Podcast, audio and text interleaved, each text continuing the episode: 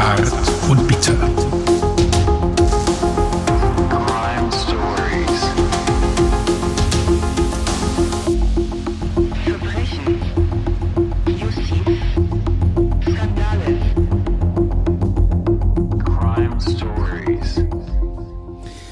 Ja, herzlich willkommen hier bei Zart und Bitter, der Crime Podcast. Die zart, perfekt gekochte Gnocchi, Gnocchi, Gnocchi oder Tagliatelle für euer Podcast-Menü. Ja, Zart und Bitter ist hier mit einer neuen Crime-Folge. Micha schaut mich schon an und denkt sich, Alter, was für eine Einleitung. Warum habe ich das Intro nicht gemacht? Ich, warte. ich wollte die Leu Leute ein bisschen aufwachen, Also wir, aufwecken. wir sind ja bei Crime Damit es nicht, so Stories. lame startet. Wir sind bei Crime Stories, powered by Zart und Bitter Podcast. Äh, wir haben ja drei unterschiedliche Podcasts und es wird dann auch so sein, dass wir das dann so einsortieren, dass man das irgendwann auch dann nur noch bei den äh, bei dem Podcast Crime Stories findet. Ja. Und das ist ja dann jetzt schon die 14. Ausgabe und der ähm, Crime Stories Hörer weiß, bei uns wir machen keine halben Sachen. Bei uns geht's richtig ab. Ja. Und wir wollen auch gar nicht so lange um den heißen Brei rumreden. Wir haben zwei Fälle heute dabei. Ich fange an, danach kommst du. Die beiden Fälle sind nicht unähnlich. Beide fanden damals in München statt. Der eine 1990, der andere 2005. Bei mir geht's um den Mord an Walter Sedelmeier. Ja. Und bei dir geht's um Um äh, Mooshammer, Rudolf Mooshammer, den Mord an Rudolf Mooshammer. der Modeschöpfer. Auch genannt der König der einfachen Leute von München. Echt? Ja, also Weil er mit dem einfachen Volk so gut klarkam, oder unter was? anderem. Aber das werde ich gleich alles erzählen. Tatsächlich? Ja, das ist eine sehr interessante Hätte ich Persönlichkeit. jetzt von ihm gar nicht so da gibt gedacht. es sehr viele Sachen zu erzählen und ähm, seine Persönlichkeit hat dann am Ende auch was mit äh, seinem Abgang zu tun. Okay. Aber dazu mehr, das ist sehr interessant. Kommen wir gleich. Also beides Fälle aus der wirklich Hochprominenz, aus der quasi aus der Schickeria von München. ja, aber Ja. auch weit über München hinaus bekannt, beide. Ähm, ich fange an mit meinem ähm, Fall. Äh, ich habe es ja schon gesagt, es geht um Walter Sedelmeier, der war Volksschauspieler, wie man so schön gesagt hat. Etwas, was es heute gar nicht mehr so in der Form gibt. Und ähm, ich habe mich mit diesem Fall befasst und ich habe mich auch mit ihm befasst. Und ich fand seine Person schon interessant, was ich mir über ihn so durchgelesen habe. Und möchte auch eher über die Person und gar nicht so sehr um, um den Mord sprechen. Und von daher ist es vielleicht für denjenigen, der einfach nur Prozessfakten und ähm, Details zum Tathergang hören will, vielleicht etwas. Juristisch, juristische Finessen. Genau. Vielleicht ist es dann nicht das Richtige, Ja. aber es ist halt hier ähm, Crime Stories von Zart und Bitter und wir reden halt so, wie wir meinen, Ja. das ähm, besprechen zu wollen. Also, äh, Walter Sedelmeier in München geboren, 1926 Ja. Und ist 64 Jahre alt geworden und war jahrzehntelang. Ist der wirklich 64 Jahre alt geworden? Ja. Warum? Ja Warum? Mo Rudolf Mooshammer ist auch 64 geworden. Auch 64, Ja, genau. Ja. Wahnsinn. Wahnsinn. 15 Jahre später dann im gleichen Alter gestorben. Ja. Ähm, und ja, der, er war Theaterschauspieler sein, ähm, se- sein Leben lang, hat 25 Jahre am Münchner Kammerspielhaus oder Münchner Kammerspiele Mhm. heißt das, glaube ich, ähm, hatte da aber nie eine Hauptrolle gehabt. Immer nur Nebenrollen. Und Also war er gar nicht so bekannt, oder? ja, äh, so, so fing er halt an. Ach so, Ne? ist ja. fü- hat 25 Jahre da ähm, äh, dem treu geblieben und ist aber dann auch so ins ähm, Fernsehen, Fernseh und Filme. Also, also ein ganz normaler Bühnenschauspieler, der da quasi so mal malocht hat. Ja, genau, genau. Also Der- jetzt nichts Besonderes, kein Star und so erstmal. Erstmal nicht, überhaupt nicht. Ähm, das fing dann so in den 50er, 60ern an mit Nebenrollen in kleinen Heimatfilmen, ähm, hat aber mit den Stars gespielt. Lieselotte Pulver, Heinz Rühmann. Ja. Also die größten deutschen Stars kannte er dann äh, auch und hat in, in Filmen ähm, die Nebenrollen gut besetzt. Und was ganz interessant ist, ähm, 1971 war er auch in einer Straftat verwickelt, verwickelt in Anführungszeichen. Er hatte damit absolut nichts zu tun, aber er war in eine relativ bekannte, ähm, in einen relativ bekannten Diebstahl verwickelt und das hat ähm, er braucht auch relativ lange, um da wieder seine Reputation wiederherzustellen, weil er auch sogar in Untersuchungshaft war und Ja. auch als Verdächtiger galt. Ja. Aber das hat auch seine Berühmtheit noch etwas. Ähm, Was, was war das für ein Diebstahl? ja, erzähle ich genau.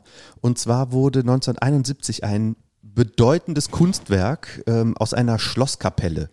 Die, ähm, das Schloss heißt äh, Blutenburg, sagt uns jetzt nichts, aber in, in Bayern oder im Großraum München ist das schon ein bekanntes Schloss und aus dieser Schlosskapelle wurde eine Marienfigur entwendet, unter anderem.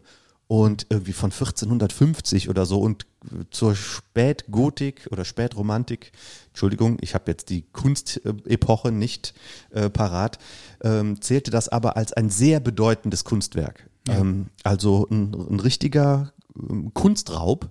Und derjenige, der die ähm, Figur entwendet hat, der kannte Sedelmeier vom, wo lernt man sich in München kennen? Theater. Äh, nee, jetzt äh, allgemeiner, nicht in der Kunstszene. Äh, Oktoberfest. Genau. Okay. Da hatten die sich mal kennengelernt Ja. und ähm, Sedelmeier hat auch selber mit Antiquitäten gehandelt. Dazu muss man sagen, auf dem Oktoberfest, da ist es ja auch so ein Sehen und Gesehen werden. Da trifft sich ja die ganze äh, Münchner Prominenz. ne? ja, das ja. berühmte Käferzelt. Genau. Da, also alles, was Rang und Namen hat, äh, ähm, trifft sich auf dem Oktoberfest. Fand aber jetzt zwei Jahre lang nicht statt. Oktoberfest. Also Ja. dieses Jahr findet es nicht statt und letztes Jahr auch nicht. ja, was, was Ist mir persönlich, äh, uns interessiert das nicht, aber Ja. ich glaube, für München ist das echt äh, schwierig, genau, damit ist ein klarzukommen. Aushängeschild, Ja, viele eben. verdienen da auch Ge Geld dran. Ja, und äh, auch die Promis leiden darunter, weil die da, ja natürlich, weil die da nicht mehr ihre Plattform haben. werden nicht mehr gesehen. Ja. Promis leiden unter mangelnder, unter nicht gesehen werden. Ja, weil das ist ja damit, das Käferzelt dazu damit verschwindet deren Marke. Ja, ist ja so. Als Promi bist du ja auch eine Marke. Hast du Und wenn du natürlich weniger recht. auftrittst, wird deine Marke plötzlich, die bröselt, die löst sich auf, verwässert. Aber ähm, dass jetzt weniger Effenbergs äh, im Oktoberfestzelt Käfer Ja. ähm, mit einem Bierglas in der Hand, kann ich mitleben. Muss auch Stefan Effenberg mitleben. Ja, aber das, das irgendwann schlägt sich das in seinem Portemonnaie nieder. Auf jeden Fall, so ist das. Okay. Ja. Gut, zurück zu diesem Diebstahl. Also Ja. äh, der Dieb, Schrägstrich die Diebe, das war mehr als einer, aber ein Haupttäter, kannten Sedelmeier. Und nach dem Diebstahl hat er ihn so gefragt, hey, ich habe hier so ein paar Umzugskartons, wo das Diebesgut drin ist. Kann ich das bei dir und in einer... Also der Dieb genau, hat genau. den Sedelmeier gefragt. Ja. ja. Und in einer von seinen Wohnungen ähm, hat er gesagt, ja, kannst du da reinstellen in den Keller, ist kein Problem. aber ganz kurz nur, Ja? wieso ist denn der Dieb irgendwie auf dem Promi-Käfer äh, Promi Zelt? nicht unbedingt. Wieso hängt denn der ein Dieb, der sowas klaut, im Oktoberfestzelt ab? Also erstens mal, du siehst ja nicht, das ist ein Dieb und der hat kein, Natürlich. keine Möglichkeit aufs Oktoberfestzelt zu gehen.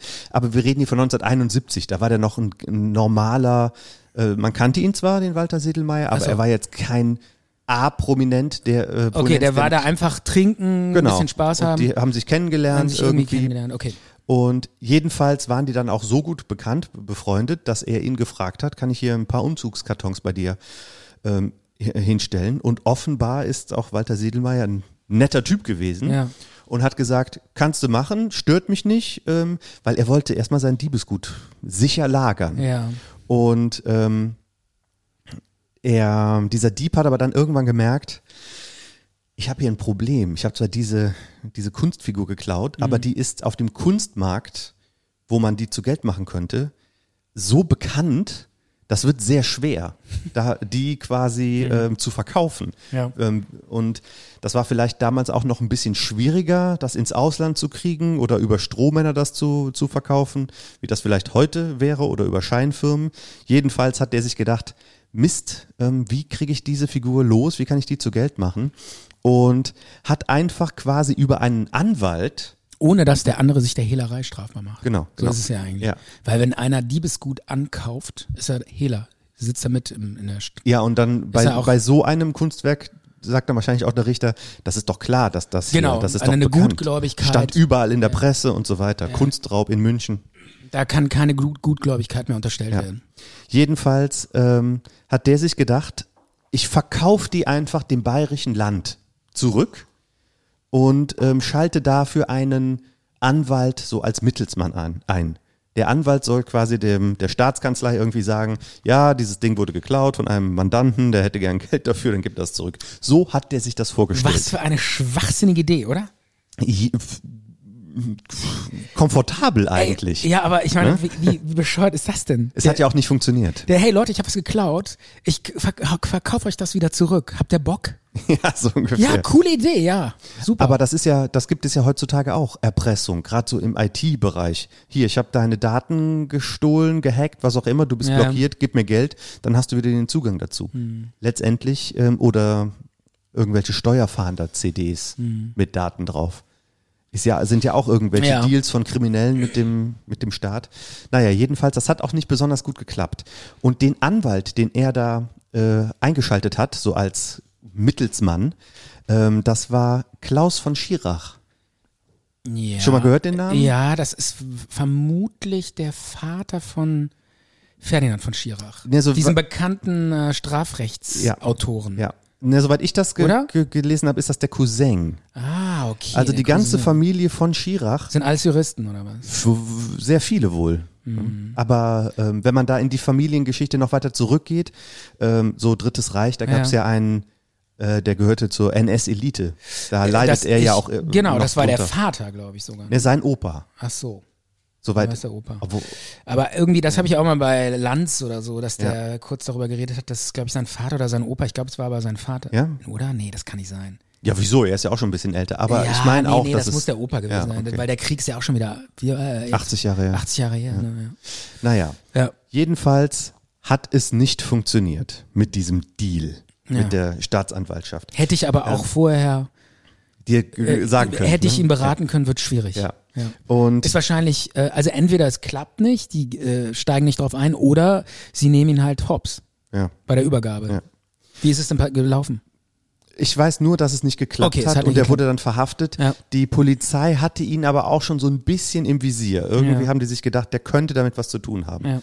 Und ähm, als er dann verhaftet wurde, hat er den Sedelmeier angerufen Ja. Und hat gesagt, ähm, ich bin hier verhaftet worden wegen einer Geschichte und diese Umzugskartons, ja, äh, da ist das Diebesgut drin. Ja. Und da war der total überrascht und geschockt.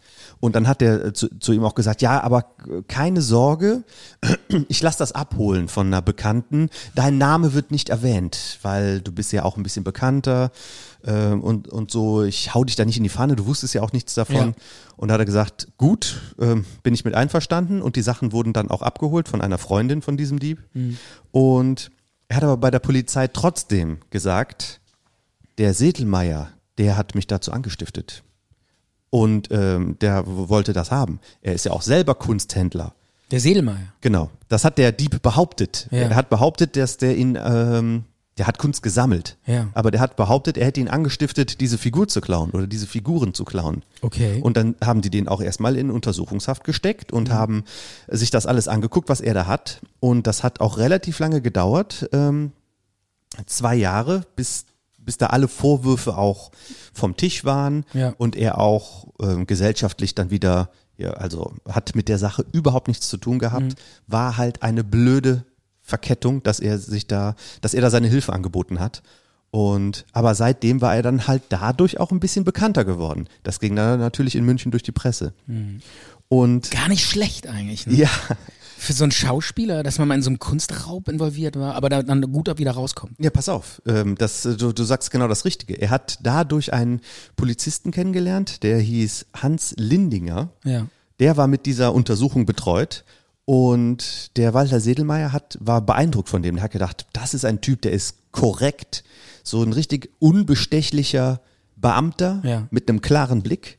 Und ähm, als später Walter Sedelmeier in seinen schauspielerischen Rollen mal einen Polizisten gespielt hat, oder öfters, hat er immer diesen Typen so als ähm, Vorbild genommen. Und Mhm. Hat sich an dem orientiert. Genau, Ja. genau. Das ist so der typische Polizist, wie ich ihn sehe und äh, also als streng und korrekt, aber wahrscheinlich auch äh, Ja. clever genug, um dann halt auch zu erkennen, dass der damit nichts zu tun hatte.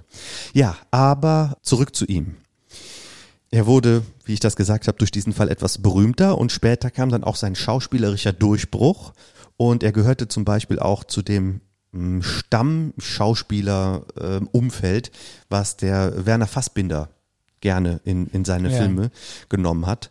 Und später kamen dann auch so Sachen dazu, äh, Serien, Polizeiinspektion 1 war eine Serie, die lange lief, Münchner Geschichten, also aber immer so das Bayerische. Er hatte immer bayerische Rollen. Ja. Und aber, weil viele auch in ganz Deutschland es gucken sich gerne so ähm, Serien an, ähm, Aus Bayern. ja, oder regionale Serien. Ne? Es gibt ja auch, was weiß ich, irgendwelche Serien aus So. Köln, die überall geguckt werden Ja. oder von der Nordsee. Ne? Und so war das dann auch. Da gibt's ja ah, in, die, in Bayern gibt's ja irgendwie die Alpencops oder so ein Ja, Scheiß, ja, genau, Wo die dann genau. da irgendwie immer auf so einer Hütte sitzen. aber damals war das neu, dass Ja. es dann sowas gab. Ja. Wir sind ja immer noch hier Anfang der 80er. Ja. Und der hat sogar sowas gemacht, was man heute so als Stand-up-Comedy bezeichnen könnte. Okay. Der war einmal im Jahr auf jeden Fall, äh, vielleicht sogar noch öfters, war der auf so einer speziellen Veranstaltung, irgendwie so eine Art, eine Art Sauffest der CSU, CSU ist ja Bayern, ja. Ähm, wo er so eine ähm, ironische Rede immer gehalten hat. Das Ja. gehörte quasi zum, zum Programm. Das Ja. hat er jahrelang gemacht. So quasi den Politikern die Leviten gelesen. Ja. Also schon so eine Art Stand-up-Programm so Anfang der Roast, 80er. Roasten nennt man das. Absolut, absolut. Kann man, kann So man als das, solches äh, bezeichnen. So die, der Vorgänger vom Roasten. Ne? ja, der hat die Politiker ver verarscht. Ne? Und also der war dann auch in Talkshows zu Gast. Ähm, der war Werbegesicht für Paulaner Weißbier. Ja. Äh, hatte wirklich tolle Werbedeals gehabt. Und das war der, der, auf der einen Seite kann man sagen, ja, der Stereotyp, auch ein bisschen ähm, vielleicht schablonenhaft, der Weißbier trinkende Bayer in der Tracht. Ja. Ähm, aber er hat das halt so komplett mit, ähm, mit sich ausgefüllt und ähm, ja, hat Also ich, das äh, auch ich, gelebt. Ich habe jetzt mal hier so ein Bild gegoogelt und muss sagen, der sieht auch äh, aus wie so ein äh, ganz normaler, gewöhnlicher Bayer, ne? genau so eine Halbglatze, Genau, so ein so, Schnurrbart, ja, ja, genau. so Also, bürgerliche Tracht oder sowas in der also Richtung. ist jetzt jetzt nicht so ein Johnny Depp-Typ oder so, ne? Also äh, oder oder irgendwie keine Ahnung. also es sind ihm jetzt keine, die Herzen sind ihm nicht zugeflogen, aber Ist er jetzt nicht so der Respekt. geile Glamour Brad Pitt Hollywood Typ, sondern eher so ein so ein originales biederes bayerisches Genau, genau. so ein bayerischer Schauspieler. So wollte er auch äh, Aber so wollten, so wollten die Leute ihn wahrscheinlich auch, ne? Fanden die damals cool. Mhm. Weil, also so ein bisschen, ähm, so aus dem echten, der hat so wahrscheinlich die, das echte Leben wieder gespiegelt in ja, seinen. aber sowas Filmen. wollen die Leute ja heute auch noch. Stimmt. Hier Stefan Mross, kennst du den? Ja. Dieser Trompeter. Ja. Kennst du, kennst nee, kenne ich nicht. Aber, Echt nicht? Ja, aber ich will das. Hansi Hinterseher, kennst Ja. du den? Oder äh, Florian Silbereisen. Ja, den kenne ich. das sind doch biedere. Überhaupt Leute- nicht. Florian Silbereisen ist so ein, so ein super schöner äh, Mann, den alle Frauen toll finden und so. So ein Sunny Boy. Okay. Ja, der ist Traumschiff-Captain und so. Und das ist für dich eher so der Johnny Also Depp-Typ ja- oder was? Schon eher, ja. Ja gut, jetzt nicht äh, vom, vom Schauspieler. Du kriegst richtig Glänzen in den Augen, Nein, wenn du von. Silbereisen Ich sprichst. finde den total beschissen. Aber ähm, ich will den nur, das kannst du ja wohl nicht ansatzweise mit Walter Siedelmeier vergleichen. Aber äh, klar, der ist halt einfach nur älter. Hm. Ähm, was meinst du, wie Florian Silbereisen in 40 Jahren aussieht? Genauso. Niemals. Nur weil der ein Helene Fischer-Tattoo hat oder was? Ja, der wird immer so bleiben. Äh, mit ein paar mehr, paar mehr Falten. Ja, okay. Ja. Ähm, aber dieses, diese ähm, Schauspieler, die eine gewisse Romantik und Idylle auch vielleicht ein bisschen ähm, Dinge vereinfachen. Einfache Ja. Geschichten, Heimatfilme, Romantik, sowas. Und das hat der ja auf jeden Fall früher auch gemacht. Aber er hatte schauspielerisch schon was drauf gehabt, muss man dazu Okay. auch noch sagen. Jedenfalls, der Mann, der hat es zu einem richtig beträchtlichen Vermögen geschafft. Also nicht Ja. nur durch seine Schauspielerei und so diese Werbeeinnahmen. Nee, der hat, ähm, okay, er hat auch ein paar Sachen geerbt, ja, aber er war im Immobiliengeschäft, er war im Antiquitätenhandel, der hatte eine super fette Gaststätte gehabt. Zum Sedelmeier, direkt am Viktualienmarkt. Ein Okay. dickes Teil. Also der war mehrfacher Millionär.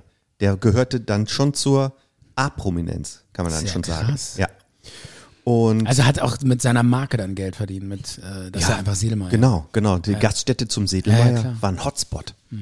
Und ähm, er hatte auch einen Privatsekretär, ähm, der seine Geschäfte für ihn so ein bisschen miterledigt hat Ja. und ähm, hatte auch einen Ziehsohn. Ziehsohn klingt so ein bisschen, Ja. ne, also es war nicht sein richtiger Sohn, aber er hat sich um ihn gekümmert, hat ihm auch Aufgaben gegeben und Verantwortung, weil diese Immobiliengeschäfte Ja. hatte dann äh, wahrscheinlich auch ähm, Geschäfte für ihn geführt und der Privatsekretär war dann halt eher so derjenige, der nach dem Rechten geguckt hat etc. Ja, so viel zu ihm. Aber was ist denn dann jetzt passiert? Ja, eben, was- Ne? genau. Wo ist denn dann das Verbrechen? Ja, wir schreiben jetzt den ähm, 15. Juli 1990. Ja. Und an diesem Tag hat der Privatsekretär ihn tot in seiner Wohnung gefunden, morgens. Ja. Und ähm, ja, er war an, an ein Bett gefesselt, wurde mit mehreren Messerstichen äh, im Bauchbereich, Nierengegend und Hals äh, schwer verletzt und dann schlussendlich mit einem Hammer erschlagen. Und ähm, ja, das war dann für, für, für die Presse war das ein Riesending, ne, dass da ein berühmter Münchner Schauspieler ähm, auf äh, erschreckende Weise brutal ermordet wurde. Und, ähm, und durch diese Ermittlungen, die die Polizei dann geführt hat, dann äh, hat auch die Öffentlichkeit mehr von seinem Privatleben erfahren, beziehungsweise ähm, überhaupt dann mal was von seinem Privatleben erfahren. Weil, ähm, der, ja? Ähm, die, die, diese Nachricht vom Tod von Sedelmeier, die ging wahrscheinlich deutschlandweit. Äh, Das, Ja. war, war das jetzt nur regional Nein, äh, nein, ein nein. Thema? Oder ging das auch über die Bildzeitung, das war, das hat die, Ja. die Schlagzeilen beherrscht in Deutschland. Die, okay, also auch äh, über die Grenzen, die Ja. bayerischen Grenzen Ja, hinaus. und Ja, das ist ja, Ja. bei, bei so Promi-Opfers, äh, Opfern äh, gerät die Polizei auch immer enorm unter Druck. Also dann hängen diese Journalisten an den dran und Ja. dann stellen die immer weiter Fragen und die geraten dann an- unter sehr starken Druck, Ja. auch den Fall aufklären zu müssen. Und ähm, arbeiten dann natürlich immer auf Hochtouren und wollen Erfolge sehen. Ja. Das ist oft so bei diesen äh, bei diesen Promi- Promi-Opfern. Und so war es hier auch. Also die Presse ist total durchgedreht, weil dann auch quasi durch die Ermittlungen rauskam, er hat ein Doppelleben geführt. Dieser Vorzeigebayer, dieser traditionelle urdeutsche Typ, den man da sich so vorstellt, war in Wirklichkeit ein Homosexueller. Und krass. die waren ja, Für damalige Verhältnis, ja, obwohl, wann ist das? 1990. Naja, da war ja eigentlich schon, könnte man ja schon sagen, na und? Naja, Nee, ne? Stefan, äh, der erste ähm, homosexuelle Kuss im deutschen Fernsehen war in der Lindenstraße. Und das war vielleicht zwei Jahre vorher. Oder maximal drei Jahre, wenn Und, überhaupt. und das war ja auch schon Aufschrei. Und das war auch. Äh, Aufschrei, ja. Mhm. Genau, genau. Ich weiß nicht, wann gab es die ähm, ja, und dann in so einer CSU, Umfeld? in ja. so einem Umfeld mit Ja. Bierchen und Ja. Saufen und Oktoberfest, kann ich mir auch vorstellen, für damals schwierig. Und ich glaube, da gab es sogar noch irgendwelche rechtlichen Paragraphen aus Nee. irgendwelcher alten Zeit. Wann wurden die dann da abgeschafft? Ach, der Schulenparagraph ist, glaube ich, 76 oder 75 abgeschafft worden. ja, okay. Also das war da, bis dahin war das ja irgendwie strafbar, ne? ja, Und äh, das war damit war Ende. okay. Aber es hat sich natürlich noch viel weiterentwickelt. Irgendwann hieß es so, ja, könnt ihr denn dieselben Rechte haben, Ja. die Ehepartner und sowas. Das hat sich dann erst im Laufe der Jahre entwickelt. Aber denk mal so ein bisschen, klar, äh, du und ich, wir denken, ja, wieso Schwule, wieso, was, ist doch okay, kann man doch nichts gegen haben. Aber äh, Leute, die, die es sind, die können da vielleicht ganz andere Sachen erzählen. Geh doch mal durch Köln äh, mit einem Mann Hand an Hand und du wirst vielleicht angeremmt oder komisch angeguckt. Oder, und das ist Köln, eine offene Stadt, wo denkt man. Ähm, Ja, ich glaube, nee, da, das glaube ich spielt keine Rolle mehr. Aber es war ja schon so, Mm. ähm, ja, ich glaube, es ist immer noch was anderes, wenn ein Promi äh, oder ein bekannter Politiker sich dazu, äh, jetzt nicht mehr. Aber so, was, wann war 1990. Wann war, wann war es das, äh, das erste Mal, dass ein Politiker sich öffentlich Ja, das war hat? Wowereit. Wowereit. Wann war das? 1900? Nee, oder ich denke mal Westerwelle. Das war noch vorher. Ja. Das war bekannt, dass der. Genau. Und da Ja, haben 2000 genau und da haben ihn auch so. viele davon abgeraten. Mach's nicht, mach's nicht. ne? Ja. Also es war immer noch ein Thema, das stimmt. Und das war schon in den 2000ern. Ja. Okay, auf jeden Fall 1990 ist das ein Thema gewesen. Und dass ja. dieser, ähm, dass dieser Mann ermordet wurde, das spielte bei der Presse gar nicht so die Rolle, sondern ähm, dass er schwul war. sein geheimes Sexleben, die Sexbeichte Sedelmeier Ja. Und sowas. Darum ging's. Und das hat auch viele ähm, in der Öffentlichkeit oder auch ähm, die, die Ermittler, das hat die schon auch umgetrieben, dass es, äh, dass die, die, die Presse sich mehr für ähm, sein Privatleben interessiert hat, als das, was da passiert ist und vor allem wer und warum. Und die Polizei hat auch am Tatort so Accessoires gefunden. So eine, eine, eine Lederpeitsche, irgendwelche Kondome, die da verteilt waren und noch andere, ich sag mal SM-Artikel. Ja. Und sowas ist dann halt auch irgendwie durchgesickert, ne? So Sexakte Sedelmeier, Sadomaso Sedelmeier, was kommt noch alles ans Tageslicht, Ja. das perverse Geheimleben und so weiter, ne? Das ist also richtig schäbig, kann man ja da schon sagen, ähm, wie da die Presse dann mit ihm umgegangen ist. Und ähm, ja, die Ermittler haben sich dann auch erstmal so, weil für die war das gar nicht so äh, unbekannt, ähm, dass Walter Sedelmeier schwul ist oder war. Die, die Polizei und die Ermittler, die wussten da schon, die hätten äh, da schon eher das auch vermutet. Aber woher? Keine Ahnung. Jedenfalls hat sich dann die Ermittlung auch mal in, erstmal in die Richtung Stricherszene orientiert. Ja. Und die haben aber dann gemerkt, war, das ist eine ganz schön schwierige Ermittlungsarbeit und auch die Alibis zu überprüfen. Und ähm, die haben 50 unterschiedliche Sexualpartner ausfindig gemacht und befragt und haben dann festgestellt, also mit SM-Praktiken oder Fesselspielen hatte der überhaupt nichts zu tun. Das war eher so, äh, ich sag mal, Blümchensex. Ja. Ne? Und, und haben dann schon gemerkt, dieser Tatort, der wurde inszeniert. Da wollte uns jemand auf eine falsche Fährte locken, so mit ans Bett gefesselt und diese Dinge, die da platziert wurden. Jedenfalls gab es dann da noch Hinweise auf irgendwie jemanden, der mit einer Mafia zu tun hat und der Hauptermittler, Namen erzähle ich gleich noch, ähm, aus einem bestimmten Grund, der ist dann sogar nach Kroatien gefahren und hat da so einen Typen verhört, äh, der gesagt hat, ja, wir können uns darüber unterhalten, ich habe damit nichts zu tun. Und äh, das hat da dann den auch wirklich dann entlastet. Also der Ermittler war sich dann auch sicher, nee, das hat damit nichts zu tun. Aber dieser Privatsekretär, den er hat, der ist dann so ein bisschen in den Fokus gerückt, weil ähm, die dann auch sehr früh schon festgestellt haben, dass der Privatsekretär das Testament gefälscht hat von äh, Sedelmeier Okay. zu seinen Gunsten. Und ähm, Hat er dann hat er natürlich ein Motiv, ne? ja, aber so in der Befragung und äh, in dem ganzen Kontext hat man dann auch glaubhaft gemerkt, ja, dieser Mann, dieser Privatsekretär, das war so ein, ich sag mal, so ein einfacher Typ. Jetzt, das war jetzt kein studierter äh, irgendwas, äh, sondern das war eher so ein, ähm, ich weiß jetzt nicht, ob der vorher arbeitslos war, aber der war eher arm. Ja. Und der hat quasi, nachdem er den Tod, äh, den Toten gefunden hat, hat er quasi gesagt, ich verliere, ich verliere jetzt meinen Job. Und er hat noch nicht mal im Testament irgendwas für mich. Ja. Ich muss da wenigstens jetzt noch irgendwie, Ach der hat so. Mhm. quasi seine Fälle davon schwimmen sehen, als er dann tot war. Der hatte ja gedacht, der könnte ja noch jahrelang als sein Privatsekretär arbeiten. Und ähm, Ach so, also die Fälschung hat er erst nach dem Tod. Genau, genau, Ach genau. so. und das war Und das auch konnte man auch feststellen, dass das nach dem Tod die Fälschung Das weiß ich nicht, aber das war alles so glaubhaft, was er gesagt Okay. hat. Er hatte auch ein Alibi gehabt und Ja. sonst sprach da nichts dafür. Es gab keine anderen Spuren. Ähm, es gibt sogar noch so Videoaufnahmen von ihm, die zeigen ihm bei der Beerdigung von Sedelmeier, wo er auch ging und in der Presse stand natürlich schon, was verschweigt der Privatsekretär und so weiter, ähm, dass Teilnehmer von dieser Beerdigung dann ihn irgendwie ausgebuht haben oder Mörder gerufen haben. Also auch äh, eine krasse Vorverurteilung dann schon. Ja. Und ja, es stellte sich aber dann raus, er hat wirklich mit der Sache ähm, nichts zu tun. Aber dieser, dieser Ziehsohn, den er da hatte, Okay. der war schon etwas dubios.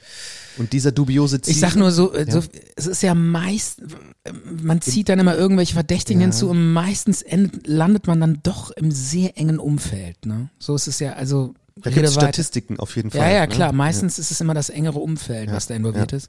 Und nicht irgendwo der fremde Böse, der plötzlich ankommt. Aber erzähl weiter. Und, das- ja, so war es hier auch. ne? Also Okay. äh, er hatte diesen Ziehsohn, auch schwierig. Wo kommt der her? Was ist das für einer? Also die hatten wohl auch mal äh, ein Verhältnis gehabt. Das ist aber schon sehr, sehr lange zurück. ja. Und ähm, als das dann nicht mehr so ein, ein, äh, eine Beziehung war, hat er, haben sie sich aber trotzdem irgendwie noch gesagt, hier, wir verstehen uns gut und ich habe ja auch keine Familie ähm, etc. Du bist jetzt hier mein Ziehsohn. Und ich übertrage dir auch so ein paar Aufgaben und Verantwortung, hier Geschäftsführer zum Sedelmeier, äh, Immobilien in meinem Namen kaufen, verkaufen, irgendwie sowas in der Richtung. Und der Halbbruder von diesem Ziehsohn war dann auch da irgendwie so mit involviert. Aber dann hat er ähm, Immobiliengeschäfte getätigt, irgendwo in Spanien. Die haben dem Walter Sedelmeier. der, der Ziehsohn. Genau. Ja. Das hat dem Walter Sedelmeier nicht gepasst. Ja. Weil ähm, da wurden irgendwelche ähm, alteingesessenen Mieter rausgeschoben, irgendwelche älteren, wo er dann zu ihm gesagt hat, das kannst du hier äh, nicht machen und schon gar nicht in meinem Namen. Wenn das rauskommt, Ja. ähm, dann bin ich ja ruiniert und ich will auch nicht, dass hier sowas, sowas passiert. Deswegen hast du jetzt nichts mehr mit diesen Immobiliengeschäften zu tun und Geschäftsführer vom zum Sedelmeier auch vorbei. Also man kann schon sagen, er hat mit ihm gebrochen. Okay. Und ähm, man konnte dann auch, auch rausfinden, dass äh, der noch kurz vorher mit dem telefoniert hat. Und dann lässt das auch den Schluss zu, dass er ihn dann nochmal sagen wollte, hier, ähm, um sich dann nochmal zu, zu, zurückzuversichern. Oder er hat ihn gefragt, kann ich vorbeikommen? Ich will nochmal mit dir reden.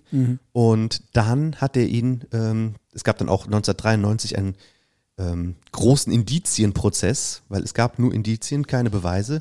Und Was ist mit DNA? ähm, weiß ich nicht, ob Gab's die damals nicht, ne? schon so Ja, ja. erhoben wurden, Genau, Spuren. sonst hätten die das garantiert gemacht, aber ähm, das kann sein. Dass es damals diese DNA-Untersuchungen noch nicht so gut waren, dass man sich darauf verlassen konnte. Ich weiß auch leider gar nicht so viel, was es dann für Indizien gab und wie der Prozess dann ablief.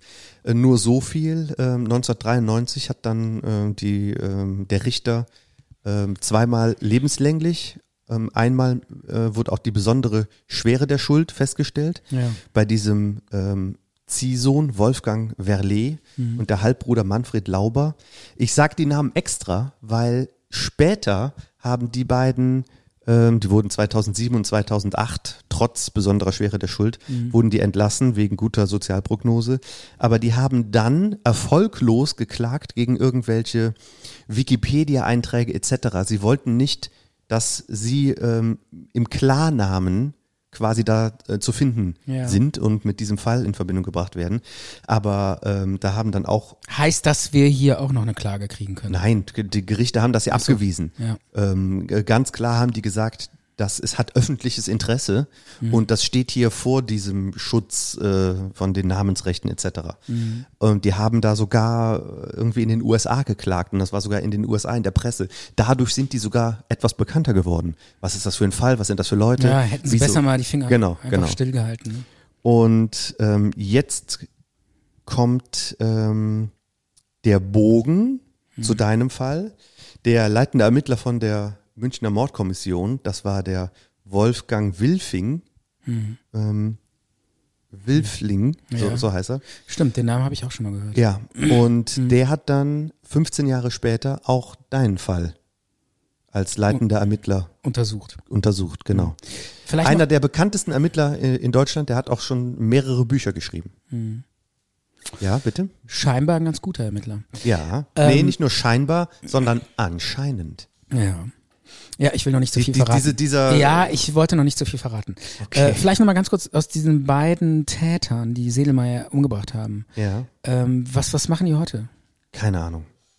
Ja? Das, das letzte, was bekannt war, ist, dass die halt diese Prozesse äh, gegen die Namensnennung da Mhm. angestrebt haben, aber sonst ist da nichts bekannt. Okay. 2008 kam dann der ähm, Ziehsohn aus dem Knast Mhm. und ja, sieht man mal, selbst wenn die besondere Schwere der Schuld festgestellt wird, Was ja eigentlich bedeutet, äh, äh, keine Möglichkeit, genau, kein, auch nach der, der Ab Absitzung der Strafe keine Möglichkeit mehr rauszukommen aus dem Gefängnis. Äh, es in vielen Fällen dann kommt man dann doch nochmal raus. Ja. Also richtig, richtig für Ewigkeiten im Knast sitzen in Deutschland ist, glaube ich, fast unmöglich. Ne? ja, einer der Also längsten, ich glaube, ich habe das, die, die von Gladbeck, die Entführer von ja, Gladbeck, aber auch das selbst war, die kommen raus. ja, ja, ja, ja, aber die waren schon sehr, sehr lange, ne? Ja, ich glaube über 20 Jahre oder Ja. so. Stimmt. Ja, aber so wie in Amerika ist es halt einfach nicht. Ne? Da sitzen die Leute ja wirklich, die sterben da dann im Knast. So, bis sie alt werden. Ja. Ob das jetzt gut oder schlecht ist, weiß ich nicht. Ist auch eine Riesendiskussion. Wollen wir jetzt nicht drüber reden. Äh, du willst, ja, interessanter Fall, Walter Sedelmeier. Ja. Ähm, es ist wirklich, ich habe da interessiert zugehört. Ich will noch nicht zu viel verraten, aber es ist schon ey, merkwürdig. Es gibt Parallelen. Es gibt so krasse Parallelen, aber ähm, komisch. Einfach nur komisch. Ja, und Warte mal, bevor wir dazu kommen, gibt's noch einen kleinen Break und Ja. einen Song. Den habe ich rausgesucht, den machst du hier gleich bei Spotify Ja. an. Ähm, und zwar war der zu diesem Zeitpunkt die Nummer eins in Deutschland. Und zwar irgendwie von Mai bis September oder so. Eine der, eins der Lieder, was am längsten überhaupt auf Platz eins war. Und Walter Sedelmeier kannte das Lied mit Sicherheit, weil das lief im Radio, das lief einfach überall. Und jetzt hören wir von Matthias Reim seinen größten und einzigen Hit, der gar nicht Ich so lass es- schlecht ist. Ich lasse es mal kommentarlos Ja, stehen. der, das Lied ist gar nicht so schlecht. Das ist schon, Du. also ich, will- also äh, Grönemeyer, was soll das? Ja, ist natürlich vielleicht- noch vielleicht- zwei Klassen okay. besser, aber für einen Schlagersong gar nicht so übel. Ja, okay, vielleicht, Ja. ich blende mal den Typen aus. Ähm, damit ich nicht direkt. Trenne den Typ von seinem Werk. Ich versuche den Typen mal auszublenden. Okay. Und versuche mich wirklich mal nur auf das, auf das Musikalische zu konzentrieren. Vielleicht Viel Erfolg schaffe ich noch doch noch mal Zugang zu diesem Song zu kriegen. Okay. Und ich lieb dich, ich lieb dich nicht. Zart und bitter. Das harte Brett für richtige Mutterficker. Ist das der passende Zwischenjingle für Crime Stories? Nein, absolut nicht. Äh, Wir nehmen einen anderen. Okay. Zart und bitter. Finde ich krass, Die Sendung mit dem guten Nachgeschmack. finde ich heftig. Zwei Männer, denen Harmonie über alles geht. Ich mag dein süßes Kichern und auf der anderen Seite deine Verletzlichkeit. Stefan und Micha. Seit Tag 1 fasziniert mich dein strahlendes Lächeln und dass du mir gegenüber immer ehrlich bist. Zart und bitter. Möchtest du diese Hose annehmen? Bin ich da nicht zu klein noch für? Der Talk wird auch Ihnen auf der Zunge zergehen. Ich finde es unbeschreiblich, ehrlich gesagt. Sprachlos. Sprachlos bin ich auch äh, nach diesem Song, den du mir hier kredenzt hast. Ich, ich habe es nicht geschafft, ihn äh, irgendwie zu mögen. Ich habe auch gemerkt, Ich find's furchtbar. ich habe auch gemerkt, dass Matthias er Reim, ich fand, ich lieb dich. Ich krieg da Gänsehaut. im negativen Sinne. Ja. Ich habe auch Ich gemerkt, dass der Song doch nicht so cool ist, wie ich gedacht habe. Aber hey, der Aber ist es ist von okay. 1990, der hat glaube ich gepasst zu dem Crime-Fall, oder? Ja, es war, es war die Zeit damals. Genau. Übrigens habe ich eben vergessen zu sagen, ähm, wie er, wie jetzt letztendlich die Todesursache war, weil ich habe ja nur gesagt, dass er mit Messerstichen verletzt wurde und ähm, an, an das Bett gefesselt war. Letztendlich war dann die, die Tatwaffe war ein Hammer und er wurde damit ähm, erschlagen. Also mit mehreren Schlägen gegen den Kopf ist er dann zu Tode gekommen und ähm, die Ermittler, die haben wirklich lange dran äh, gearbeitet. Die hatten sogar V-Männer in dem Umfeld von diesem Zison eingesetzt, um ihm, ihm da auf die Schliche zu kommen. Und unter anderem hat auch eine Freundin von ihm ausgesagt, äh, ja, die haben die, das Messer und diesen Hammer, das sind Gegenstände von mir. Später hat sie das zwar zurückgezogen, aber das war als Indiz trotzdem noch sehr Achso, die haben dann also noch die Tatwaffen sogar gefunden. Ja, ja. Die lagen vor Ort, die Tatwaffen. Und er ist dann quasi zu diesem Sendelmeier und hat ihn da einfach um, Sedelmeier. Äh, Sedelmeier und hat ihn da einfach umgebracht, erschlagen, erstochen und dann im Nachhinein äh, diesen Tatort inszeniert und ans Bett gefesselt. Genau. Arglistig und heimtückisch. Ja, ja. Das waren, ähm, ja, das Opfer hatte auch keine Chance, sich zu wehren. Er kannte ihn, hat ihm aufgemacht. Vermutlich hat er gedacht, er wollte da jetzt nochmal mit ihm drüber sprechen und dann passiert das. Ja, Also Okay. schon ein heftiger Fall. Und er hat, das hat auch ein, ein Rechtsmediziner hat gesagt, das war auch sehr schmerzhaft. Er hat, das war kein, Schneller Tod. Genau. Schmerzloser, schneller Tod. war es überhaupt nicht. Tja. Traurig. Ja. Okay. Aber so war's. Ja, und jetzt kommen wir zu unserem nächsten Fall. Das ist der Fall Rudolf Mooshammer. Der ist ja auch nicht mehr unter uns. Und ähm, Sonst würden wir kaum über äh, Crime, über, mit Ja. ihm da, da, darüber reden. ja, ich weiß nicht, ob dir Mooshammer bekannt ist. Ich beschreibe ihn noch mal kurz. Eigentlich war es nur ein, ein Verkäufer äh, ursprünglich. Ein Verkäufer von Mode. Ja, also ich Ja. kenne ihn jetzt als Modezar. Genau, er, ja er, er, wird als schriller Modezar, ist er bekannt. Er, auch seine Bühne war auch das Oktoberfest. Er hat da geschunkelt und mit der Prominenz. Ein totales Münchner Original, charmant, witzig, lief immer in so König Ludwig-Klamotten rum. Äh, deshalb nannten ihn auch viele so den, den ungekrönten König von München. Aber Und, was heißt, äh, er war nur Verkäufer eigentlich?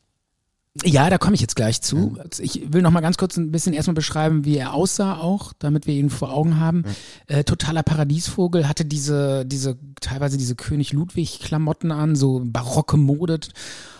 Und ähm, Irgendwelche samtenen, langen. ja, und hatte auch so eine schwarze, wallende Perücke. Weißt, kennst du die Bilder? Ja, das, das ist ein mit so zwei Locken, die ihm, ich wusste äh, gar nicht, ich kannte ihn nicht so gut und ich wusste auch gar nicht, dass es eine Perücke war. Also das ist eine richtig verrückte Frisur und er war ja Ja. auch immer sehr blass geschminkt und so. Ja, und hatte Also so einen Strichbart. Paradiesvogel. Totaler Paradiesvogel. Äh, dann diese wallenden schwarzen Haare mit so Locken. Pomade drin oder sowas. Ja, also ganz, ganz schräger Typ. Aber witzig, charmant und äh, eigentlich ganz ein ganz netter Typ. Mhm. Ja, die, also äh, die, die Leute mochten ihn. Vor allen Dingen die einfachen Leute mochten ihn. Auch dazu gleich noch mehr. Ja, so richtig in der Münchner Prominenz ist er nicht so richtig angekommen. Ja, ich glaube, Die fanden ihn immer so ein bisschen, schräg, ne? So ein bisschen hat nicht reingepasst. ja, Das kann sein. Er war auch mehr unter den Menschen, unter dem Volk, äh, den, den einfachen das heißt Leuten. unter dem Volk. Ja, nicht Das Volk ist ja besteht ja aus allem. Ja, aber er war jetzt nicht so, er war jetzt nicht so äh, bei den so so beliebt bei den Promis eigentlich, Ja. sondern äh, seine Fans waren eher die einfachen Leute, die die stinknormalen Bürger. Die haben ihn fanden ihn wirklich toll. Und äh, ja, ich wollte sagen, wo er eigentlich herkommt, wie er aufgewachsen ist, weil das habe ich ja gerade schon erwähnt. Was war er eigentlich? Wie ist er so geworden? Und ähm, er lebte auch, er ist 1940 geboren, war also auch äh, in den 90ern, war sein Zeitalter, äh, sein In, Jahrzehnt ist er in München geboren? in München geboren, Ja, ja. 1940 und ist in ganz armen Verhältnissen aufgewachsen. Mhm. Und sein Vater hatte in einer Versicherung gearbeitet und war da sogar Direktor, also einen richtig hohen Ich denke, er ist in armen Verhältnissen aufgewachsen. ja, und äh, hatte, der Vater hatte erst sehr gut verdient und dann hat er seinen Job verloren wegen Alkohol, ist in den Alkohol gerutscht und dann war die Familie bitterarm, die Mutter arbeitete nicht. Sie wohnten in einer Wohnung, hatten Mietschulden. Dem Vater war es unangenehm, der hat die Familie verlassen, ist dann irgendwann obdachlos geworden und ist, ist als Obdachloser gestorben. Der Und Vater von Rudolf der Mooshammer. Vater von Rudolf Moos. Der mal ein richtig, äh, ein richtiger Bankdirektor war? Genau. Der ist richtig ganz tief gefallen. Okay. ist in den Alkohol, äh, hat getrunken, ist dann, hat den Job verloren und dann ging das immer weiter. Ja. Und ähm, ja, die Familie, die hatte dann auch irgendwann Probleme mit dem Vater. Die haben sich teilweise vor dem auch äh, mussten in eine andere Wohnung ziehen, um von dem wegzuziehen, weil der die auch bedroht hatte mit äh, um, ich bringe alle um und so. Und der Vater hat dann am Ende Selbstmord begangen. Und eine der guten und schönen Erinnerungen war ein Hund. Das hat ihm viel Kraft gegeben als kleines Kind.